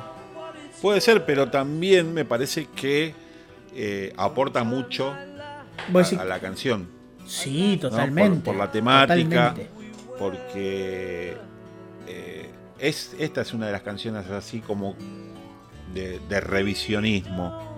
Eh, sobre todo en la frase que dice, a veces río cuando pienso en los jóvenes que éramos, Y, y por ahí es la frase que yo encuentro como más directa a él viendo a, Linda junto a él, ¿no? De tantos años, aunque también la puedes asociar con los Beatles, que también es como muy eh, este periodo donde se mezcló todo, ¿no? Entonces, sí, eh, obvio. Esa voz un poco quebrada, un poco nostálgica, creo que le suma mucho la canción. Sí, totalmente, y me parece que también es una letra bastante compleja, como que las cosas no se repiten tanto, no hay tanta vuelta sobre lo anterior. Me parece que tiene que ver con que. Eh, que, Paul se, se lo pregunta. Me parece que como. A ver, si uno va a la historia de la canción, básicamente Paul lo que cuenta es que él tuvo que llevar a Linda a una de esas cosas que relacionadas con la cocina, o sea, una de esas tareas relacionadas con su trabajo como publicadora de libros. A una sesión de fotos, creo que, por el estilo. Sí, es, es, es una sesión de fotos. Y básicamente Paul le dijo, ¿cuánto vas a tardar? Dos horas. Bueno, en dos horas vuelvo. Y mm, cuando. Y él salió de ahí dijo, y bueno, cuando Linda venga y me diga qué, qué hiciste, yo en vez de decir nada, boludié le dije, no, mira, escribí esta canción, ¿querés escucharla? Esa es la historia que cuenta Paul. Y la contó varias veces. Eh, y es. eh, y es, y es interesante porque si Paul, si efectivamente es la historia, eh, yo creo que, que- todo lo que estaba pasando con Linda en el momento y todo lo que estaba haciendo Linda más allá de su enfermedad, eh, es. eh, te marca, te marca una, una idea bastante interesante de cómo Paul estaba empezando a sentir el paso de la edad. Es, eh, es muy, muy interesante. Eh, claro, la, la notás como muy personal a la letra. Eh, por ahí, Se siente muy, muy, muy por personal. ahí a, a mí no, no me termina de cerrar cuando quiere como tirar el mensaje universal, ¿no? De que me siento mal por los que sufren, ¿viste? O sea, está bien, eh, se entiende, pero me parece un poco de- demagogia ahí. Venía bien, venía bien con, con esta cuestión de, de, de- de que sea como muy personal la, la letra. Eh, pero bueno, cada, cada uno de estos momentos está muy bien acentuado por la orquestación eh, De George Martin. de George Martin, sí, y que ahora escuchándola varias veces, eh, como que le, le fui descubriendo algunos arreglitos que, que, que nada, que por ahí lo, con escuchas como más livianas me pasaron desapercibidos y, y ahora le, encontré mu- muchas cositas que son increíbles. Sí, eh, a mí me, me- me gusta mucho Someday. Me parece que es una gran canción. Me parece que es un Paul. Bueno, de hecho, eh, George Martin dijo que, que cuando escuchó Somedays, lo primero que se le vino a la cabeza era como el Paul viejo, tipo el Paul de los Beatles. Eh, y, y que esa simpleza, esa cosa clásica que tenía eh, Sundays era como lo que más le, le llamaba la atención, como que le traía un lindo recuerdo a él. Y que mm, me encanta porque medio que cancheré un poco acá George Martin en la declaración y dice, no, y bueno, cuando le hice la- la- las cuerdas, le hice la instrumentación, eh, salió en dos patadas, no fue muy difícil. Le gustó, era sencillita, me salió fácil, dijo. Bueno, pero tiene, tiene sentido eh, lo que dice en cuanto a, a, que te rememora es- a ese Paul, ¿no? Al Paul de... No, te digo de, de lo más clásico como Eleanor Rigby o She's Living Home, pero un For No One, ¿no? Una, una cosa así. Sí, pero totalmente, totalmente. Esa cosa medio Sí, solemne, sí, sí. Medio, uno- medio clásico casi. Pero también a su vez, pero, pero a su vez también medio agridulce, medio... Medio... Es, es un buen ejemplo emparentarla con algo de Revolver, que es, que es, que es un polo un poco más... Más ahí en Fornowa, más en... Sí, como más reflexivo, En más- en- más reflexivo, sí, sí, sí, más en esa onda. Sí, me parece que emparentarla con Revolver y con esto que dijo George Martin me parece bastante, bastante acertado porque porque funciona. Sí, sí, estoy de acuerdo. Eh, es probablemente uno de los puntos más altos del disco, una de las canciones más, más interesantes. Y para mí sí, y hasta el momento sí, seguro. Estamos en la, siempre hago lo mismo. Una, dos, tres. Viene la cuatro, quinta. Cinco. Quinta canción, quinta canción del disco. Young Boy, que es otra de las de Paul y Steve Miller. Y el hit, digamos, de la- del disco, Me parece que sí. Me, me parece que sí. Me parece que es la más reconocida de las canciones del disco. o por ahí la más comercial, en el buen sentido, ¿no? De, de la, la más radiable. Sí, fue, la, fue, el- fue uno de los cortes, fue uno de los singles, fue uno de. de ¿Cómo se llama? Tuvo video promocional. eh, es bastante. Es bastante. eh, es bastante Beatle de alguna manera. Bueno, eh, o sea, es Paul siendo Paul, eh, Sí, con un- una melodía pegadiza, up tempo, como se suele decir, ¿no?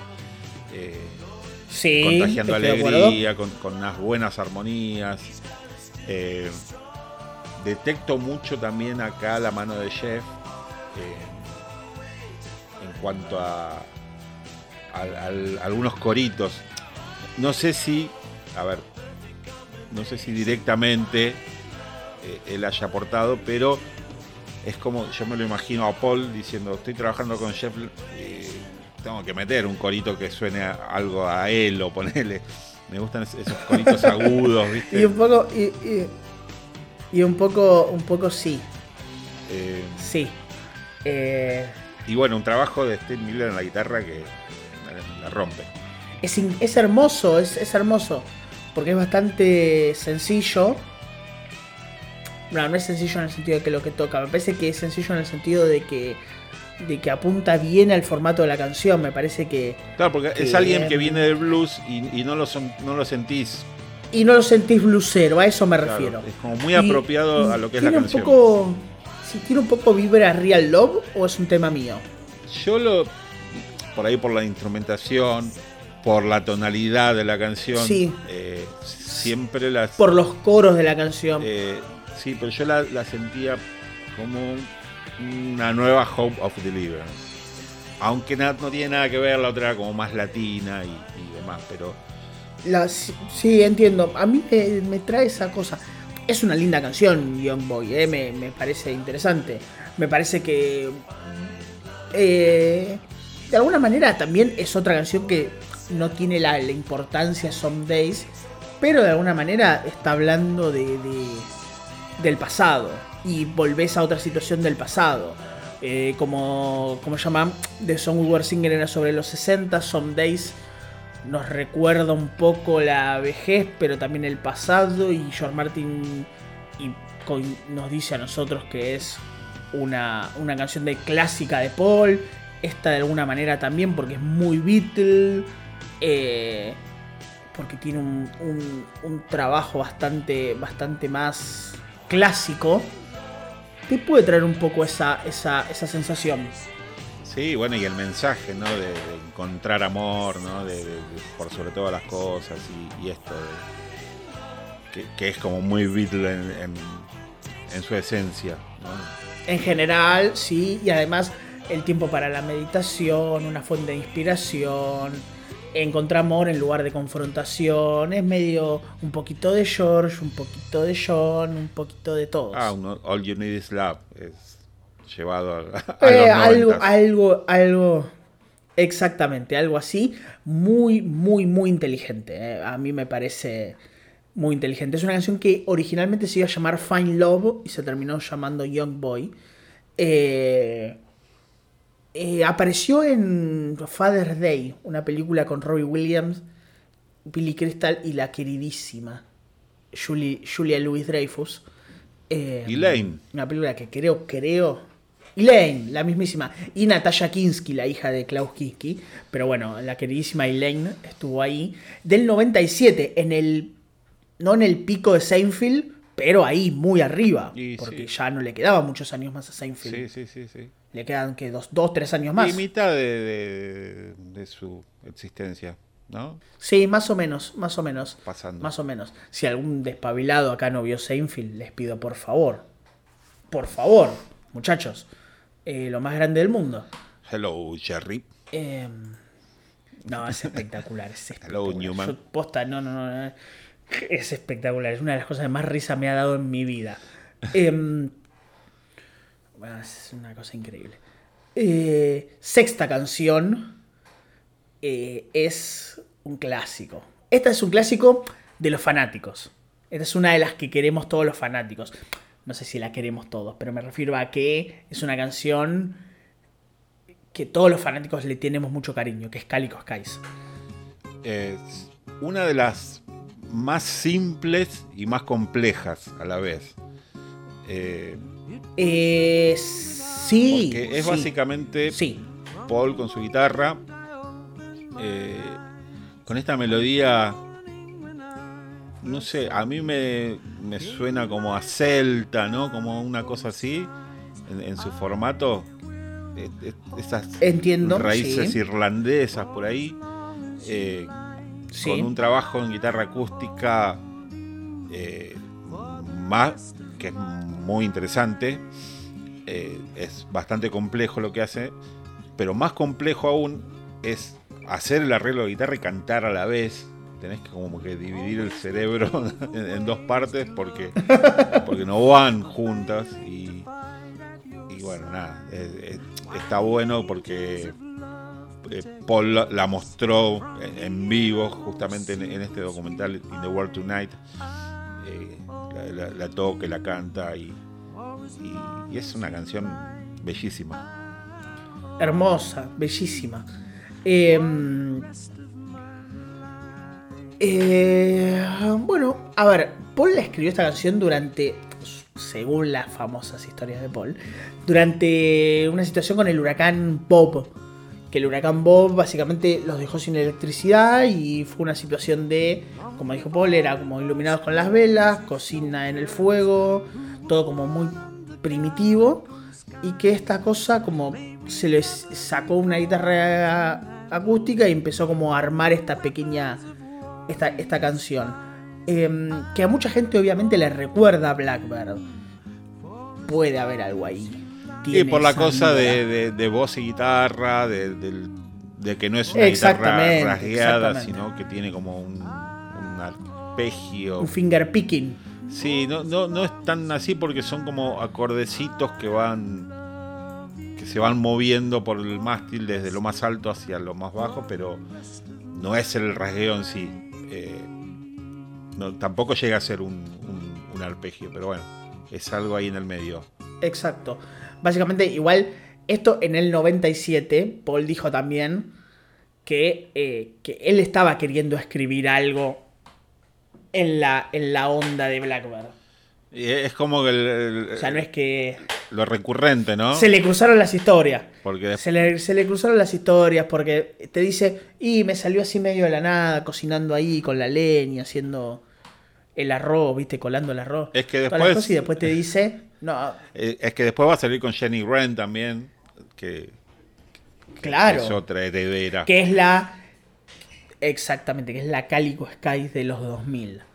Eh, bueno, y esta canción eh, tiene, sus años porque también venía desde bastante antes, desde el 92. Así que. eso, eso es lo que iba a decir yo. Es una canción del año 92 que se grabó, de hecho, en el 92. 3 de septiembre del 92, para ser más exactos. Y bueno, y, otra cosa también, ¿no? Líricamente es otra de las que eh, uno encuentra como muy eh, apuntadas hacia Linda, ¿no? Que, dice, dice llanamente, te voy a amar por el resto de mi vida. Eh, es como ah, una, declaración de... De amor total. Sí, hecha y derecha. Sí, sí, sí, sí, estoy de acuerdo. Em, es uno de los puntos altos de Cali eh, Calico Sky, es una canción preciosa, preciosa, muy delicada, eh, muy, muy linda, muy, muy linda. Em, la próxima canción es la canción que da nombre al disco, que es de febrero del 26. Acá volvemos con el dueto Paul Chef y es Flaming Pie, una canción que explicamos un poco el, la historia, pero que acá tenemos una canción más incendiaria, literalmente. Y otra vez Paul siendo Paul, ¿no? Pues, yo, yo recuerdo, yo recuerdo cuando se anunció este disco, cuando escuché el, nombre de, la, del disco en sí, automáticamente se me prendieron todas las alarmas y dije, no. ¿qué? yo este nombre lo escuché de otro lado, ¿no? No, lo tenía re claro de dónde qué necesidad. ¿Por qué haces esto, Paul? Tantas eh, ganas. Y, hubo como un, ligero revuelo, ¿no? Porque, bueno, contemos la historia. Eh, allá lejos, ese tiempo, en el 61, Bill Harry, un, amigo y compañero de escuela de John, eh, lanza una revista mm, musical llamada Mercy Beat. Y, bueno, eh, John es invitado a escribir en, el número inicial sobre, eh, sobre los Beatles. Y él hace este artículo muy al estilo Lennon, ¿no? De, juegos de palabras, de, bromas, de tonterías, de, errores deliberados. Y esta, esta publicación, este artículo se llama Los dudosos orígenes de los Beatles. Eh, y entre otras cosas dice en un momento, así con, como con tono bíblico, ¿no? Dice, y un hombre se nos apareció en, un pastel en llamas, un poco referido ¿no? a esos eh, arbustos eh, ardientes que, suelen aparecer en la Biblia, que, vienen con mensajes, ¿no? Y, él decía eso, ¿no? Se nos apareció un hombre con la barba afeitada, me acuerdo que dice en un momento, o sea, con, la barba afeitada, ¿cómo? No tenía barba si estaba afeitada. Eh, no, no, no, es espectacular. Y nos dijo, serán Beatles con una A, ¿no? Y, esa es como contando a, qué venía el, nombre Beatles. Eh, y acá Paul está diciendo, yo soy el hombre en llamas. Es como que, viste, ¿Por qué? ¿Por qué querés un protagonismo que no te pertenece? Se está quedando con el nombre. Claro, es como. Él lo, hace y lo, tira como algo inocente, como que, ay, no me di cuenta, qué tonto. Pero e, esa es la necesidad, ¿no? De, de reescribir la historia. Sí, yo creo que también tiene que ver un poco, esto también lo dice Mark Lewison, y me parece también acertado, que es un poco con esta cosa de Anthology les llevó mucho a, rememorar historias, ¿no? A rememorar el pasado, a traer recuerdos que quizás no tenían o no recordaban del todo, traerlos adelante. Eh, y eso es, es, es. Eso tuvo que haber sido por lo pronto movilizante. No pudo haber sido. No, eso seguro. Eh, fácil. Pero a lo que voy es que eh, yo entiendo tu punto, lo entiendo perfectamente. ¿Por qué Flaming Pie no podrías haber hecho cualquier cosa? yo recuerdo que inclusive hasta yo con algún momento se metió en la discusión y, dijo, e-, esa fue la visión de John, viste, como que no tenía nada que ver. Eh, pero bueno, nada, es una anécdota. Y tengo una historia personal que, Uy, a ver, me gusta. Que no sé si es verdad o no, yo elijo creer, como solíamos decir hace unos meses, eh, allá por los 2000, primeros 2000, eh, sí. época de foros, había un foro mm, llamado Nowhereland que... Sí, yo estuve en Nowhereland. Bueno, en algún momento, no recuerdo bien cómo, se habló de este artículo y de que eh, inclusive en, esta misma revista, donde aparece la famosa foto de los cuatro con Pete Best, que dice que los Beatles ganaron la, encuesta de, para la mejor banda del año, eh, Paul dice Paul McArtry, ¿no? mal escrito. Sí. Y esto venía de, de, este artículo, porque John había escrito mal el nombre de, de Paul a propósito. de Paul. De Paul McCarthy. Bueno, yo recuerdo que en ese foro hice ese comentario y alguien contestó diciendo ser Bill Harry, la persona encargada de, de, escribir, de, publicar esta... De escribir esa nota. Este periódico. No sé si era o no pero como te digo, elijo creer que. Elijo creer. Que me contestó Bill Harris. mirá, si, no, mirá si no lo voy a creer. No, más vale, más vale. Em, a ver, eh, durante las grabaciones de otra canción del disco, Jeff y Paul estaban trabajando con algunas guitarras y en una, una especie de jam apareció por ahí, le apareció la palabra Fleming Pie rápido y se empezó a armar esta canción que eh, es bastante, bastante interesante musicalmente, ¿no? Tiene como esos cortes de piano, tiene esa guitarra prendida a fuego en el fondo, que no sé de quién de los dos es, debe ser de Paul. Eh, porque, o sea, acá dice que es Paul y Jeff Lynne las únicas personas que tocaron. Esa guitarra me da más la sensación que es de Steve Miller que de cualquiera de los otros dos, pero Paul la podría haber tocado. Eh, sí, tranquilamente. Eh, mucha gente se refiere a esta canción como una reversión de Lady Madonna, ¿no? Por, por el trabajo de piano, por esa guitarra medio distorsionada de atrás, Eh, por las No, voces. no me parece lógico. Eh, es en sí, la canción en sí me gusta, está buena, es como que muy alegre, muy, muy para arriba. sí. Eh, funciona Sí. muy bien en vivo. Em, y es por ahí la, la que corta con tanta seriedad, ¿no? Eh, de- del disco. que, Eh, y me parece que sí, porque si todas las. Sacando If You Wanna, capaz que no, pero no deja de ser una canción seria. Esta me parece que es una de las. Es la primera que se toma un poco la, la cosa en joda. Sí, de, de- de- por ahí, la, como vos decís, ¿no? If, If Wanna, no- capaz que no es tan seria, pero esta se, se permite como tontear un poco, ¿no? Como que es. No, no, no. La, la letra también es, es medio un sinsentido. No, no, no apunta a algo eh, catedrático. Es algo como. No, nada. no, no, no Estamos- estoy de acuerdo. Estamos jodiendo un poco. Sí, estoy de acuerdo. Me gusta, eh, me encanta. Y, y bueno, nada. Me parece también que es una de las. Es como que esta, esta seguidilla viene como muy. Muy arriba. Muy bien, sí. No muy arriba. me- no me refiero muy arriba a nivel sonido, me refiero muy arriba. Que puché, buena, muy bien. Sí, sí, sí. Ya van como cuatro canciones que vienen bien, bien ahí. Sí, ¿y qué te pasa con la octava que se llama Heaven on a Sunday? Eh, me pasa. Me pasan dos cosas. Que es una canción que te puede gustar mucho o que la puedes odiar. Creo que no hay términos medios. Eh, ¿Sabes que estoy de acuerdo? ¿De qué lado te paras? ¿De qué lado de la grieta estás? Eh, y vos, chabón, ¿de qué lado estás? Matías Diría- Martín. mil- Matías Martín, noventoso.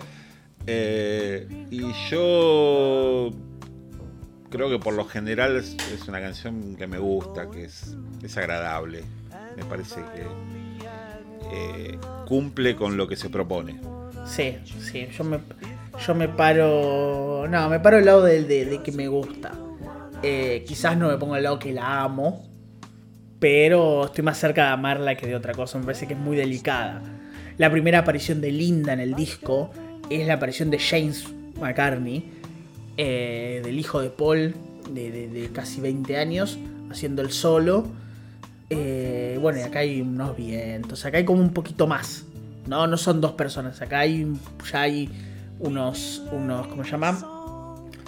Unos sesionistas, unas voces, eh, ya hay más. Pero bueno, la, es la típica canción de Paul de, de crear ambiente, Sí. ¿no? De, un poco también llevándolo a, a esto que siempre hablábamos, de, lo latino, de lo pseudo latino, de lo que es latino para ellos, ¿no? De, de- no sé si bosa o, o por ahí, ¿no? Es como intentando hacer algo así. Eh, Eh, pero transmite. bueno, porque hay una, hay, hay una per- hay una percusión que toca. Que toca Paul. Claro, y bueno. Ahí, dando vueltas. Y transmite lo que dice la letra, ¿no? Eh, de, de- de- paz, de tranquilidad. De paz no, no, no en el sentido de, de no guerra, sino de, de quietud, de tranquilidad. Un- Eh, sí, bueno, de hecho la canción se llama Heaven on a Sunday, o sea, más, más cosa de tranquilidad. Eh, no, no, es, es muy difícil, ¿eh? ¿Cómo será, no? Un domingo en el paraíso. Exactamente. ¿Cómo será un lunes? Viene, viene un poco de por. ¿Qué pasan los lunes? ¿Son, son depresivos los ¿Qué lunes pasa? en el paraíso? Hoy el, el- un paraíso a las 6, un domingo a las 6 de la tarde, ¿no? ¿Qué pasa un paraíso a las domingo a las 6 de la tarde? Eh, Muy loco. hay, hay, hay- sí, hay un lindo, hay un lindo solo del de James, ¿eh? Muy bonito. Ah, Es como un, un duelo, ¿no? De, de- de guitarras. James en, en una guitarra como muy, Sí. muy distorsionada, pero acotada. No, no- no suena eh, fuera de lugar. Eh, y Paul también haciendo como No, para nada. pero esta vez en acústica. Sí, exacto. Eh, que se complementan muy lindos, la verdad, muy, muy lindo. Viste que James está desaparecido de la vida social. Eh, no se sabe mucho de él. Mira vos, no, no le sigo demasiado la carrera a James. Está como medio, medio ahí desaparecido. Eh, es una linda canción, más que correcta, me parece, ¿no? Me parece que está más, más, más que correcta. Sí, no, y Eh, los coritos de Linda muy bien. Algo que siempre, Muy siempre muy decimos, ¿no? De que, que Linda define el sonido en su momento de Wings y ahora de, de estos discos solistas de Paul. Es, Sí, y me parece que. que. que Linda es lo más grande que hay. Para mí, Linda, a nivel. Ya lo hablamos mil veces. Linda es una cantante increíble. Eh, ojalá. vaya- Ojalá el mundo tuviera más lindas cantando por ahí, que sería mucho más lindo todo. La número 9 es una Paul Steve Miller en composición. La gran mayoría son Paul, y esta es una de las pocas que es. De hecho, creo que es la única eh, que está coescrita. No, No, hay una Hay más. otra coescrita. Hay una más, hay una más, me había olvidado. Es la número 9, es Used to Be Bad, y esta está cantada a dúo directamente. Es un dúo entre Paul y Steve. Y es una única toma, creo. Eh, es como muy... Eh, es que, eh, sí, es como super básico. De hecho, es un blues. Es, una, es básicamente. Eh, El famoso una zapada, Blues. riffs de blues. Exactamente. Eh, y bueno, nada, Exactamente. Es, es un poco complacer ¿no? a- al invitado, de, de- de decir, bueno, vamos a hacer algo en tu terreno. En tu. Exacto. Exactamente. Eh, y- Eh, me gusta un poco igual esa cosa de I used to be bad. O sea, solía ser malo. Claro, ahora que sos. Me, me, que eso, es claro, exactamente. Pero me gusta, me, me parece, me parece un poco, me parece un poco que también te remite medio a ese blues. Paréntesis, a mí el blues me parece la música más aburrida del mundo. Eh, ese Solo superado por el reggae. Solamente superado por el reggae. No, no, no, solo la música progresiva, monstruo. O sea, hay un mundo donde hay un tipo, donde hay canciones de 25 minutos, yo ahí me bajo. Bueno, hace una bolsa Eh, de todo eso y, y pone a Pink Floyd. ¿Le hacemos también. una bolsa de todo eso? Sí, se llena la mierda. Eh, bueno, el tema es el siguiente. Em, no, me gusta, esa- me gusta eh, eh, Used to Be Bad ahí, hasta ahí. Porque es sencilla, porque no, no, no hay mucho más que esto. Es como un blues y seguimos. Hay- sí me divierte mucho esa cosa de la letra, de que bueno, solía ser malo hace mucho, ya medio que me olvidé, aprendí. Medio que me recuerda a. a tipo esos tipos que no sé, de, principio del siglo pasado, que estuvieron. De principio del siglo pasado estuvieron presos, que la hicieron toda, que se las mandaron y después quizás se entregaron al Señor. Se entregaron a, a la religión. Y como que eso. Ponele, les acomodó el camino. Eh, sí, bueno, en, en ese sentido sí. Pero bueno, para mí es una canción que si no fuese porque el invitado está Steve Miller y, y- y es para complacer, desde mi punto de vista, ¿no? Eh, no hubiese resistido. eh, No, no, no, no, coincido con vos. Coincido con vos. Sí, sí, sí, coincido. Coincido porque eh, no. Quizás esto es, es la primera vez que vos decís. mm, vos decís. Para mí es como la primera vez que pasa. sí, sí, coincido, coincido totalmente en eso. Sí. La, la próxima canción es la número 10. Es Souvenir, una de las de Paul Shefflin y con algunos sin, con algunos extras porque hay un poquito, hay unos vientitos por ahí y yo lo único que puedo decirte es cuando arranca esta canción me vuelvo loco, loco. Eh, es una de esas canciones difícil de, de catalogar, ¿no? De, de etiquetar. Porque, ¿no? Sí, ¿Cómo, sí. cómo la definirías vos? ¿En, en qué, en, qué en qué rubro? ¿Qué etiqueta le pondrías? A- a- es- para mí es como medio un, un soul pasado por guitarritas en vez de por vientos y por cuerdas. Sí, sí, pensaba algo, algo así, algo por ahí. a, mí me da la sensación de que es. Paul dice que la hizo en base pensando en Wilson Pickett, que es más rhythm and blues. Pero a mí me da esa cosa más soul, pero metida con un poco más de la guitarra un poquito más sucia. A mí me parece increíble porque junta esos dos mundos y los hace maravillosamente bien.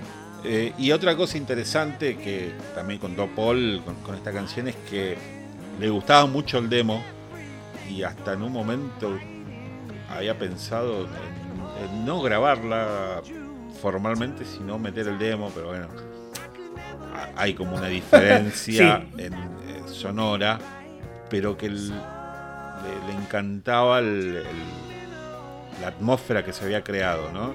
y bueno, justamente, en algún momento después lo vamos a nombrar, pero existe la caja de, la Arcade Collection de, este disco, donde están los, demos, y es interesante porque suena un teléfono cuando se empieza a grabar, y, está buenísimo. Pero bueno, sí, la, grabación es de muy mala calidad, es muy baja la calidad. Sí, sí, y es, eh, pero es muy linda, ¿eh?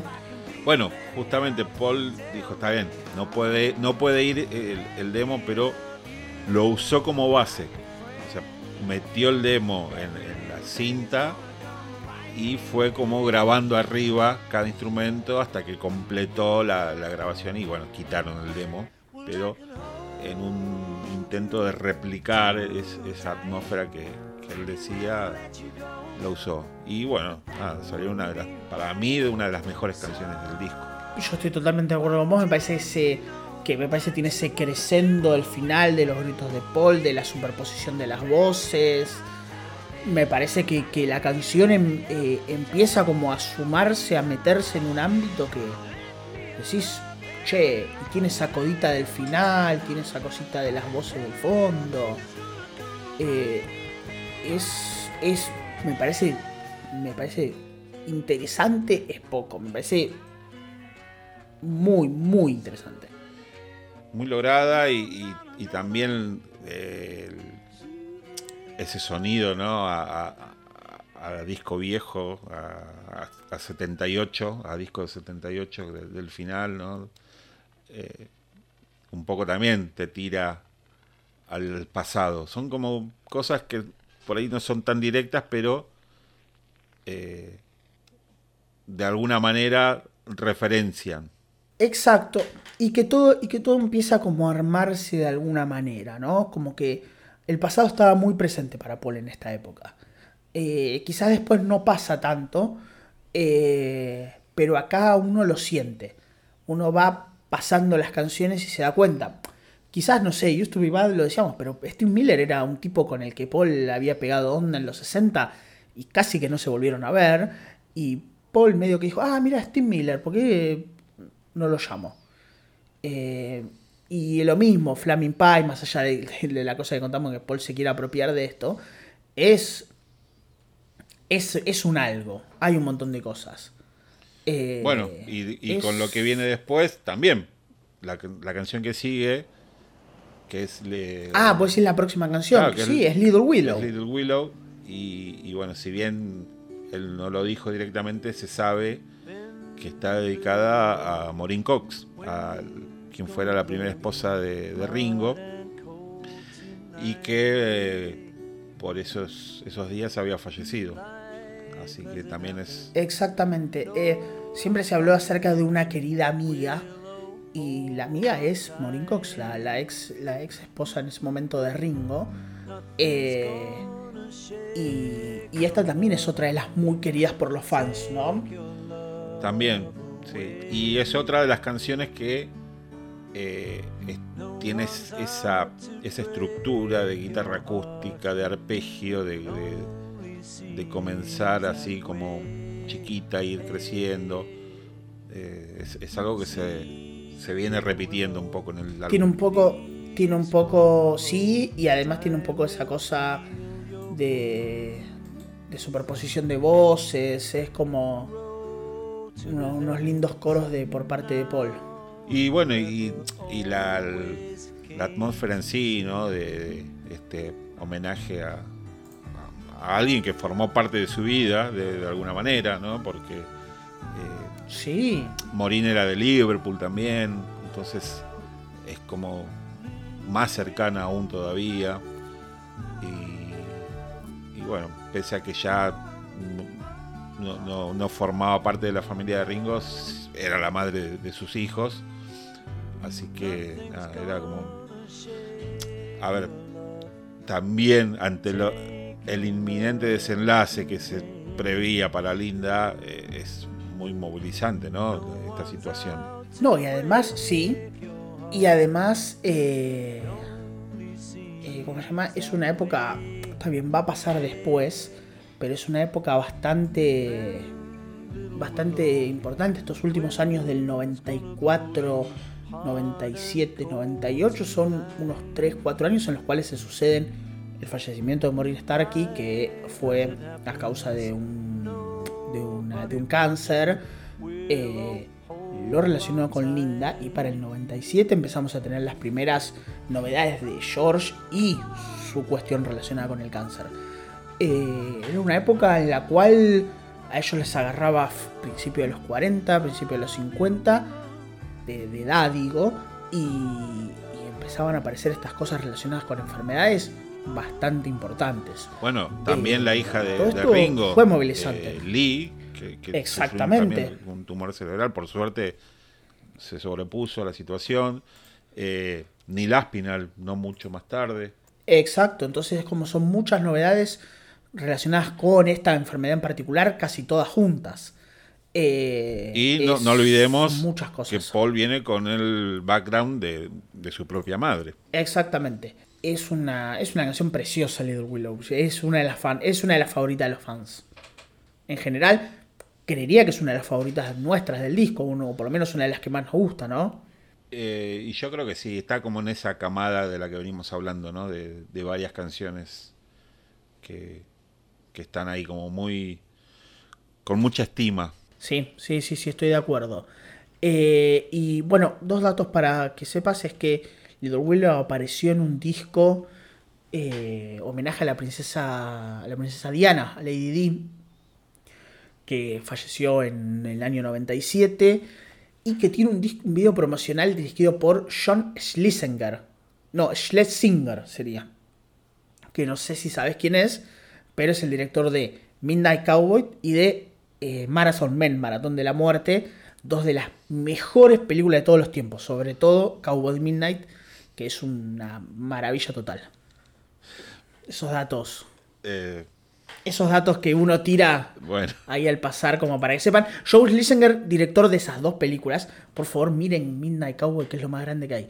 Eh, hizo este video que salió en, el, en ópera. Mira vos. No la, tenías.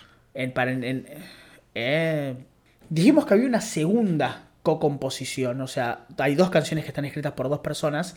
La primera era esta Used to Be Bad entre Paul y Steve Miller. La segunda es Really Love You. Y esta está escrita en composición con un tal Ringo Starr, que no sé si te suena. Sí. Eh, pero me dijiste que eran dos canciones y yo estoy escuchando la misma canción dos veces.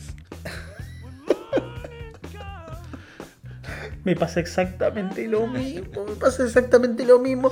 Vos sabés que el, otro día estaba escuchando el disco y sonó Used to Be.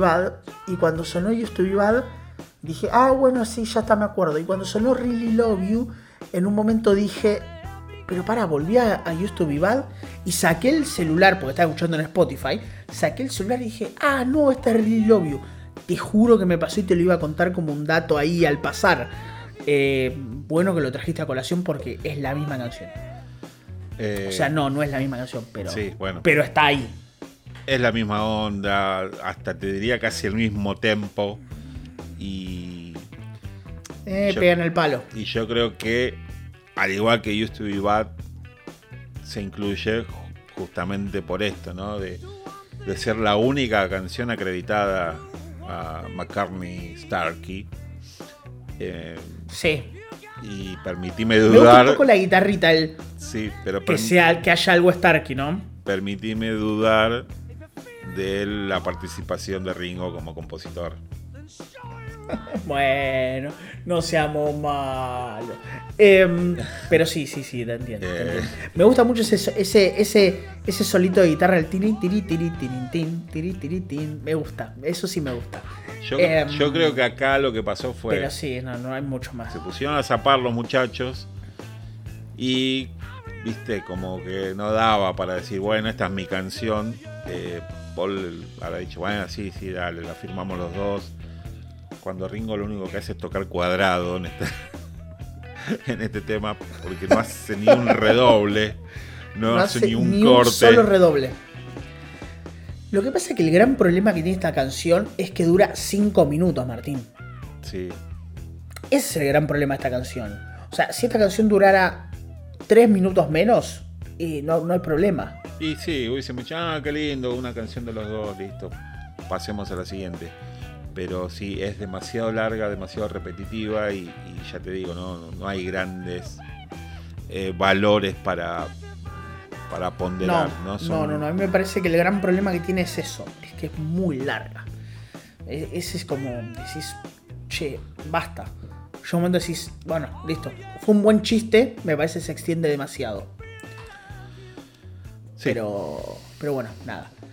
Really Love You en realidad viene a colación de que según Paul fue, la pasamos tan bien grabando esta canción que viene ahora, que es Beautiful Night, que seguimos en esta joda y, e hicimos Really Love You entre, entre, entre Ringo y yo.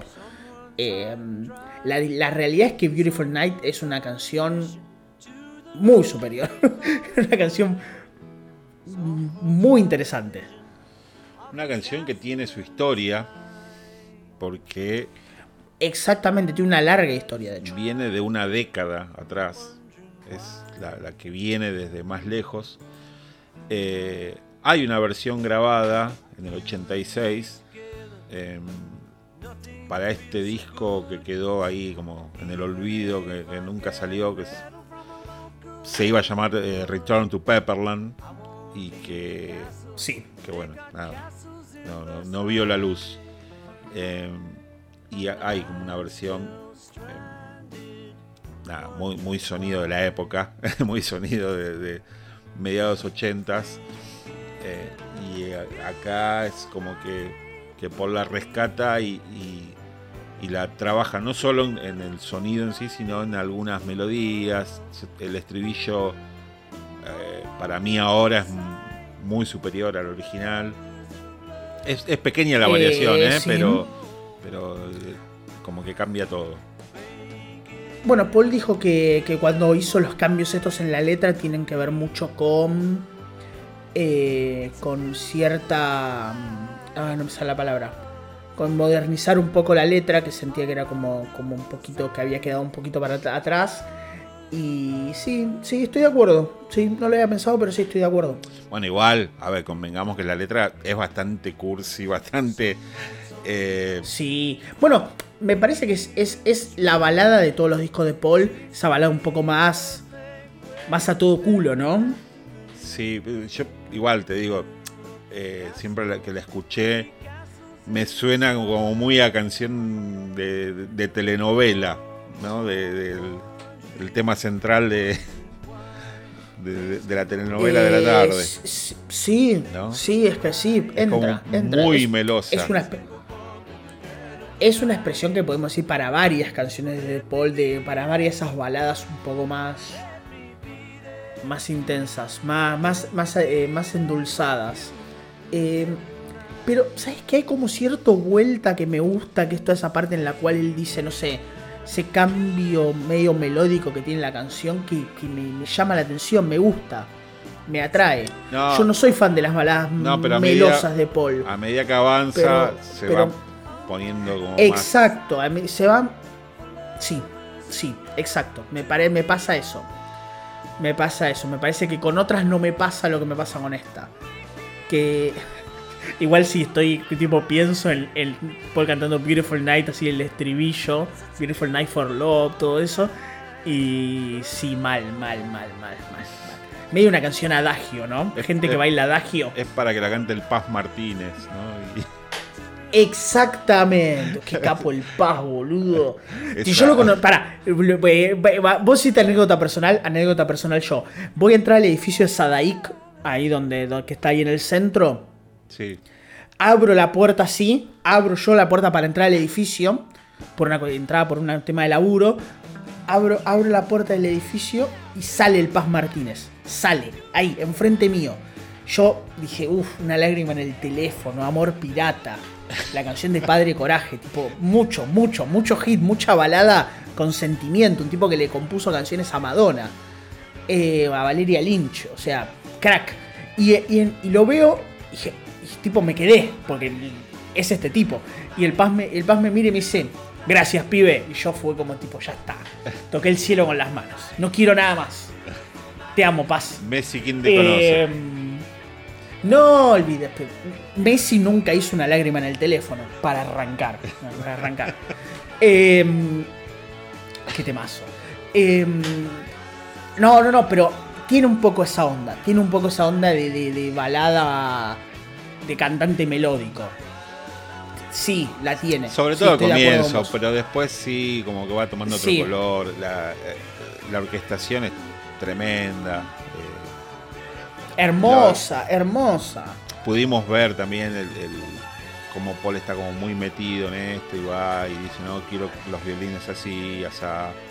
Eh, nada, Sí. está, está muy trabajada, muchos, muchos instrumentos. Eh, y, y así como, bueno, le pegamos un poquito a Ringo con la canción anterior. Acá lo escuchás Acá tocar no. Un golpe en la batería y es él. Boludo, es lo que te iba a decir. Lo que te iba a decir es imposible no darte cuenta que el tipo está tocando la batería Ringo. Y escuchar la versión del ¿Cómo te das 86 cuenta? y vos decís, ¿qué es eso? ¿Viste? Esa batería Mal. tan. ese sonido tan artificial y acá es, es él. Ya sabes que. Es él, es Ringo, no necesitas nada más. No. Te das cuenta, él suena el primer golpe de redoblante y decís, este tipo es Ringo. No hay forma de no identificarlo. No. Y después todos esos gritos del final de Beautiful Night, Beautiful Night son hermosos también. Bueno, eh, mirá cómo traigo recuerdos, ¿no? De allá hace tiempo.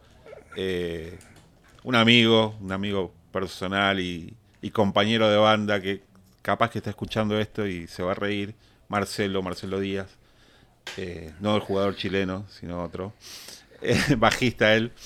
Eh, tengo el recuerdo de que, de que me dijo, eh, esa parte cantada por Ringo al final eh, es perfecta. Si lo hubiese cantado Pavarotti no hubiese quedado tan bien como quedó con la voz de Ringo. Y es tal Y cual. tiene un poco de razón. Sí, sí. Es como, es como Ringo cantando, gritando casi, Carry That Way. Tal cual, tal cual. Es, es, la hace otro que quizás cante 10 veces mejor y no va a quedar igual, porque es la, la forma de cantar de Ringo. Para todo, cualquier persona que haya dicho alguna vez en su vida que Ringo no puede cantar. No, O no, sea, es- no, no hay forma. o sea, tremendo. un tipo que cantó Good Night, un tipo que cantó Good Night, un tipo que canta este, estos 20 segundos de Good Night, de Beautiful Night, perdón, eh, te das cuenta que es un cantante increíble. ¿No? Y lo apropiado eh, en su forma de cantar y en, y- y en esa tonalidad que tiene tan particular, ¿no? Eh, aparte por lo sorpresivo, porque venís de una balada y de repente entran los caños ahí con todo y, y se descontrola y bueno, nada. Sí, sí, estoy totalmente de acuerdo, me parece una gran canción. Me parece que es uno de los puntos más altos del disco. Sí, sí, sin dudas. Sí, sí, sí, sí. Y con esto, aunque no, aunque parezca, ya llegamos a la última canción que es Great Day. Y es la última de las canciones. Y es la- otra de las canciones de, las, de la sesión de 1992. Y también está relacionada con el huracán Bob. Viene por ese lado. Y es una canción solo Paul con, el, con la aparición de las voces de Linda. Y Bueno, Paul- Déjame decirte algo. Decime, decime. ¿Qué? No, déjame decirte algo que a mí me pasó que la última vez que... Esto voy a algo personal. La, la- la primera vez que escuché este disco para hacer la grabación de, de- de esto, de este maravilloso episodio, eh, me di cuenta que esta es la canción más emotiva del disco. Y, y voy a tratar de explicar por qué. Y es una cuestión que yo asocié en el momento en el que la escuché. Y esto es una, es una apreciación total personal. Que es, acá tuviste Calico Skies, hermosa, tuviste Beautiful Night, hermosa, tuviste Little Willow, preciosa, tuviste Some bellísima. Pero Grey Day es McCartney 1. Y es el final del recorrido de Paul Linda, juntos. Y eso fue lo primero que me pasó cuando escuché la canción. Y no pude evitar emocionarme. Ah, No lo pude evitar. Yo soy tipo. Yo soy re duro. A mí no me sacas un- una, lágrima ni en pedo. No lloré, ni en pedo. Pero digo, pero digo, no, no tengo esa conexión que a veces me pasa. Y, tardé dos segundos en decir, uy, loco, esto es Lovely Linda, esto es cualquier cosa que haya sonado en McCartney 1. O quizás en Ram, ponele. Y esos son los comienzos de ellos juntos, no como pareja, pero casi. Y esto es el final. Y uno, con el diario del lunes, sabe que esto es lo último. Y que el próximo disco de Paul, eh, Linda no va a estar ahí. El próximo disco de estudio de Paul, Linda no va a estar ahí. Y todo eso se me vino a la cabeza en los últimos, en los primeros 10 segundos de la canción y la primera vez que escuché la voz de Linda. Y, y no pude dejar de pensar es, en mi apreciación pe- personal, nada puede emocionarme más en un disco lleno de canciones con mucha carga emotiva que esta. Y no pude. Fue como un impacto. Y lo tengo que contar porque si no lo cuento es como que me quedo como... ¿Por qué voy a hablar también de esta canción? Pero porque me fue más emocional que cualquier otra cosa. Porque es una canción simple, no hay una gran locura, no hay una maravilla, no hay una cosa que decís, che, esto es increíble. Es un tipo tocando casi como cuando grabaron McCartney 1 hace, de la fecha que fue esto, hace más de 20 y algo de años. Es tal cual lo que decís, eh, en el sentido que es una canción muy simple, eh, que viene, eh, como decíamos, ¿no? con Calico Sky de, de acústica. Refleja esa habilidad que tenían para armonizar juntos que, Es increíble. Es, es increíble porque Linda no venía del palo de la música y es algo que aprendió y que es armonizar para aquellos que no lo saben. eh, puede ser sencillo para el que ya la tiene, pero el que no, no tiene idea, no, no eh, eh, cuesta mucho explicarlo y cuesta mucho eh, entenderlo. Eh, y ellos lo hacían así como de la nada, ¿no? Sobre todo Linda, bueno, Paul no, es de No taquito, lo necesitaba, sí. pero Linda cómo captó y cómo entendió lo, lo que necesitaba cada canción y, y acá te das cuenta que, que es así como de entre casa, como que lo están haciendo muy, muy relajado. Eh,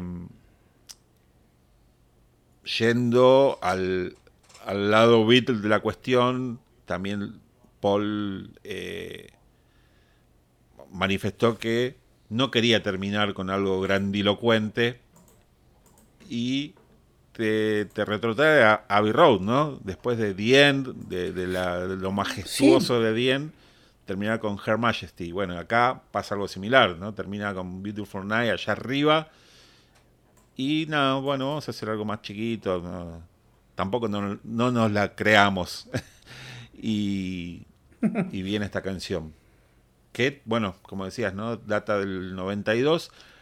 Aunque en la caja de aniversario, no, en la, en Collection, eh, hay como una toma nueva porque se lo escucha a Paul haciendo como repasando algunas canciones y en alguna lo menciona Jeff. O sea que se nota que es actual del 97, del 96, por ahí.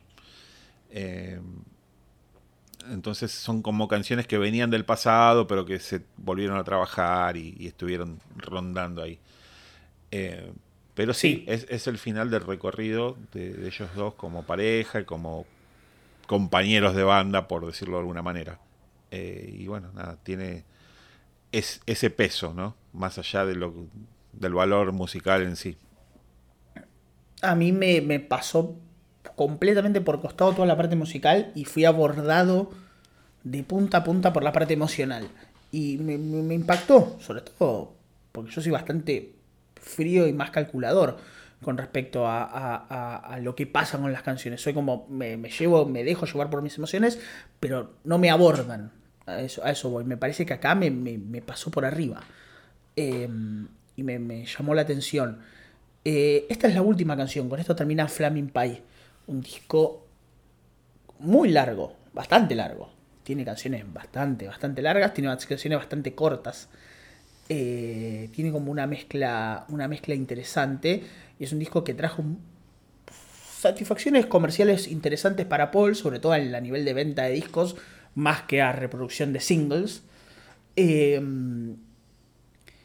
y, y, nada, es... es, es eh, ¿Qué te pasa con el disco? ¿Qué te pasa con Flaming Pie? Con el pastel humeante. Eh, me pasa que... Em, no sé, para mí no, no, sé si es de lo mejor, eh, así como, como esa estima que se le tiene que hablábamos al principio, ¿no? De que Muchos fans lo tienen ahí arriba, como el mejor, como top 3. No lo sé realmente. Tampoco sé cuál es para mí el mejor. Eh, pero es un disco que yo lo viví como muy muy en el momento, entonces cambia, cambia mucho la, perspectiva que puedo tener. Eh, ya te digo, de, vivir ese furor de mediados de los noventas, Anthology, antes con la BBC, con el disco de la BBC, todos los Anthology y este disco. Eh, entonces es, es, un disco que lo tengo como muy, muy presente y muy con, mucha estima, con mucho cariño. Eh, sí, coincido. Pero, pero sí me parece un, gran disco. Eh, sí, a mí, ¿sabes lo que me pasa con el disco? Que es como que decís, saca, saca lo mejor del disco y me cuesta. Sacar lo peor del disco, me cuesta. Como que digo, quizás nada se destaque mucho por encima del resto, pero nada está muy debajo del promedio. Es... Me parece que son estas 14 canciones, yo, más allá de que puedo decir, che, suena parecido a esto, suena no, como estas 14 canciones son Flaming, estas 14 canciones son Flaming Pie. ¿Pueden estar en otro disco? No. ¿Están en Flaming Pie o no están? me, pasó que cuando vos escuchás el disco de punta a punta, decís, wow. Decís, che, qué bien. Ahora, capaz que escuchás las canciones sueltas y no, no sé si te pasa con todas. No, hay algunas que vos decís, bueno, estas sí se la bancan solas, otras no, otras necesitan de... pero a mí me parece que no son tantas. Claro, bueno, pero. Las que se la bancan solas. Bueno, pero Beautiful Night es una canción que se la banca. Eh, sí, obvio. Young Boy también. Es, es, como el, es como el single, de hecho lo, sí, fue. Sí, sí, sí. Eh, y por ahí otras necesitan de, estar rodeadas, como eh, If You Wanna, las que nombramos al principio, ¿no? The World Tonight. Em, The World Tonight, Used to Be Bad. Claro, bueno, yo por ahí. Yo estoy viva y Really Love para mí son de lo que no extrañaría. Te estás, te estás anticipando al favorita menos favorita, me parece. Y es que en realidad podría elegir otra porque a esas dos hasta las podría dejar de lado en la elección al ser algo tan, tan básico y tan tan cerrado en un estilo, quizás hasta no las calificaría, pero, pero bueno, no. Son parte del disco y están ahí. Interesante. Interesante. Em, Porque de hecho hay, hay canciones que quedaron afuera que son más interesantes que esas. Sí, sí. Sí, estaba viendo justo la lista porque justo iba a hablar de eso. Eh, eh, sí, sí, sí. Estaba, estaba justo, justo viendo, porque qué sé yo, no sé. eh, a mí Broomstick me gusta, que es una de las que está que forma parte del single de, de Young Boy. Y esa, Por es- ejemplo. esa es de Steve Miller. O, o- Sí. Es con mitad y mitad, me parece. claro. Y después hay otra con Ringo. O Esa- sea que tranquilamente podrían haber estado. Eh, Sí, sí, sí, sí, sí, ¿por qué no? Sí, totalmente. Sí, estoy, estoy de acuerdo. Em, pero. Pero es un disco interesante en términos generales. O sea, es un disco. Es un disco homogéneo, llamativo. es un disco que tiene como una Sí, personalidad muy marcada. Eh, es, eh, o sea, te dicen Flaming Pie y vos ya te haces una idea en la cabeza. ¿no? Yo te digo, no, esta Eh, canción suena sí. a Flaming Pie. Y bueno, ya sabes que no es Off the Sí, Ground. te entiendo Y sabes que no es Driving, Driving Rain. Rain. Claro. No. No, entiendo totalmente, sí. Es, eso es lo que me pasa con este disco. Sí. Sí, eh, estoy de acuerdo, estoy de acuerdo. Eh, algo que nunca hablamos, porque siempre a veces nos colgamos y nos queda largo, es que la tapa de, de disco, la el arte de tapa es muy sencillo, pero tiene ese, ese pastel, ese que parece es un pastel que para mí parece más un pan casero. Eh, bueno, y que lo vimos en el documental a, a Paul dibujándolo en la, en la mesa de mezcla del estudio, Sí, con unos crayones. exacto. eh, eh, bueno, no sé. Sí, son todas fotos de Linda, es un arte de tapa muy sencillo, con todas fotos de Linda. No, no, no es un arte de tapa muy llamativo ni nada. Me parece que está correcto, pero no diría que mucho más que eso. Eh, está bien, no más que eso. Después Flaming Pie lo que tiene interesante es que para que esto tuvimos en 2020. Eh, el 31 de julio del 2020 tuvimos el Arcade Collection de Flaming Pie, que creo que es el último, Martín. No tuvimos nada más desde esa época. Que tuvo de todo, muchachos. Fue literalmente a todo culo. O sea, había de todo. Estaban los Club Sandwich, que son las revistas que habían salido en la época. Teníamos los Ubu Yubu, teníamos DVDs con, con documentales. Este documental que habló Martín. Teníamos dos discos, siete discos, cinco discos, dos DVDs. Era increíble la cantidad de cosas que había relacionadas con este. Eh, con este Archive Collection que incluía obviamente todas las canciones del disco, las grabaciones caseras de demos, donde por ejemplo está la de Souvenir que Martín dijo, el disco número 3 venía con cuestiones relacionadas con el estudio, eh, mezclas así medias crudas de algunas canciones como Little Willow, The War Tonight y todas esas, casi todas las canciones del disco, de hecho, o casi todas.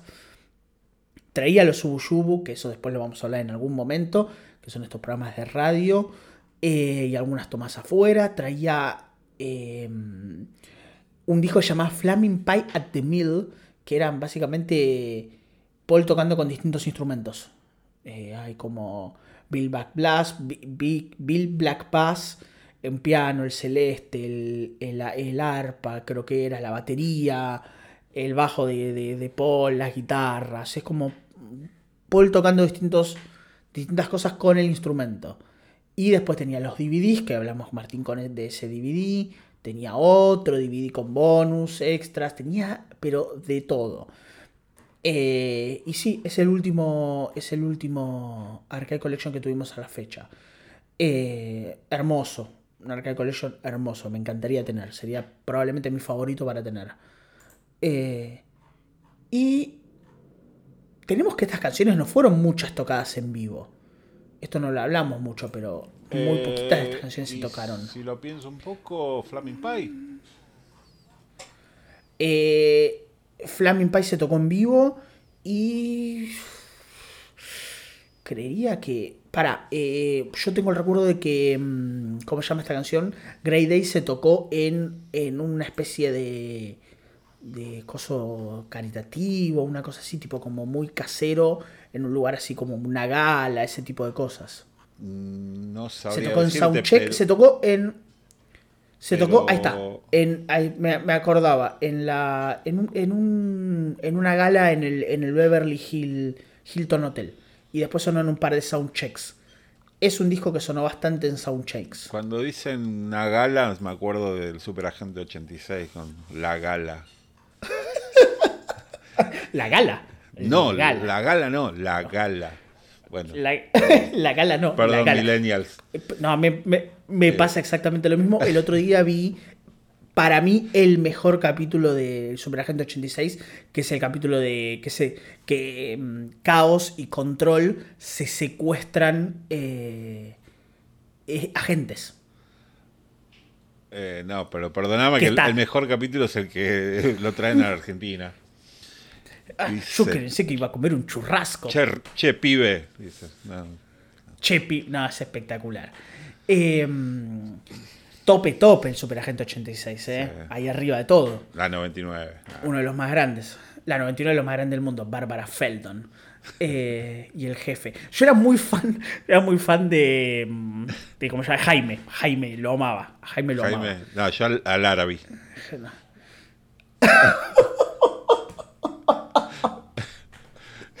Qué espectacular, por favor, es, es hermoso el Super 86. Em, vamos a ir cerrando con esto. Ya dijimos, nos gusta el disco, a Martín quizás le gusta un poquito menos que yo, quizás, nada más que quizás. Eh, para mí es un disco solidísimo, más allá de que, insisto, para mí ninguna canción está como muy por encima del resto y ninguna canción está como muy por debajo del resto. Quizás esas dos jams metidas ahí en el medio pueden, pueden hacer un poco más de ruido. De hecho, ¿cuál es tu favorita y cuál es tu menos favorita? Bueno, eh, por todo lo que venimos hablando, eh, tengo que poner Really Love You como, como menos favorita. Porque, bueno. Eh, como menos favorita, Really Love You. Sí, porque Should Be Bad, como que tiene un poco más. Un par de cosas más interesantes. Y, y, Really Love You no, me, parece como que, es muy básica en, en todo sentido. ¿Y favorita? Y favorita, bueno, también está difícil porque hablamos de varias canciones que están ahí como bastante bien rankeadas, pero me voy a quedar con Souvenir. Bien. Bueno, te digo que estamos de acuerdo. Porque mi favorita es Souvenir, me parece por escándalo la, la que más me gusta. Me gustaron otras, las hemos nombrado. Hay muchísimas. Y la que menos me gusta es Really Love Me parece que ahí es cuando se siente que, que, hay como, como que no hay una verdadera razón, ¿no? Es como, entiendo que es como Ringo, Paul, todo eso, pero como que la canción en sí es como más una excusa que otra cosa. Bueno, Alcoyano, Alcoyana esta, esta vez. una referencia. Eh, una, referencia muy, muy muy específica. Me gusta, me gusta, me gusta. Pero bueno, sí, estamos de acuerdo en, eso, ¿no? Que, hay como varios puntos altos. Hablamos de Some Days, eh, bueno, alguna que otra también que, nos gustó. Calico Skies. Sí. Little Willow, no sé. Sí, sí, inclusive la, misma Flaming Pie. Pero Souvenir, eh, bueno, por todo lo que ya dijimos, nos parece como lo más destacado del disco. Sí, sí, es cierto, es cierto. Y con esto cerramos Flaming Pie por hoy, el episodio de hoy que un ratito bastante importante nos estuvo hablando. Em, creo que no hay nada más. Lo único que nos queda para decir es el clásico. Ah, no, sí, nos queda algo más. Que es que no les no agradecimos por todo lo que pasó con Sgt. Peppers. Que es un montonazo. Eh, es muchísimo. Es uno de los episodios más escuchados. Eh, está rankeando en el total de los episodios muy alto creemos que va a seguir porque es el último, es el que menos tiempo lleva ahí colgado. Eh, así que nada, gracias, gracias por, por todo, por tantas reproducciones y por tantos comentarios favorables. La encuesta que yo hice sobre si Sgt. Peppers era o no era el mejor álbum de, mm, de los Beatles terminó con un resultado que a mí me llamó la atención, que es 70% dice que no, 30% dice que sí. Yo esperaba algo un poco más parejo, pero bueno. El soberano voltó. Esos fueron los guarismos de la jornada. Bueno, algo muy, muy en boga en esta última semana, pero bueno. Exactamente, exactamente. Así que gracias por eso y cerramos. Recuerden, em, ahora, tengo que, ahora tengo que mandar el chivo del canal de Twitch Recuerden el canal de Twitch que es la Sonion Podcast. Recuerden el Instagram, Grass Onion Podcast. Nos, tienen, nos pueden seguir y suscribirse en Spotify, Google, Apple, iBox, no sé, hay miles de lugares donde pueden estar. Estamos en todos esos lugares. No se olviden de dar las 5 estrellas, que menos no les deja.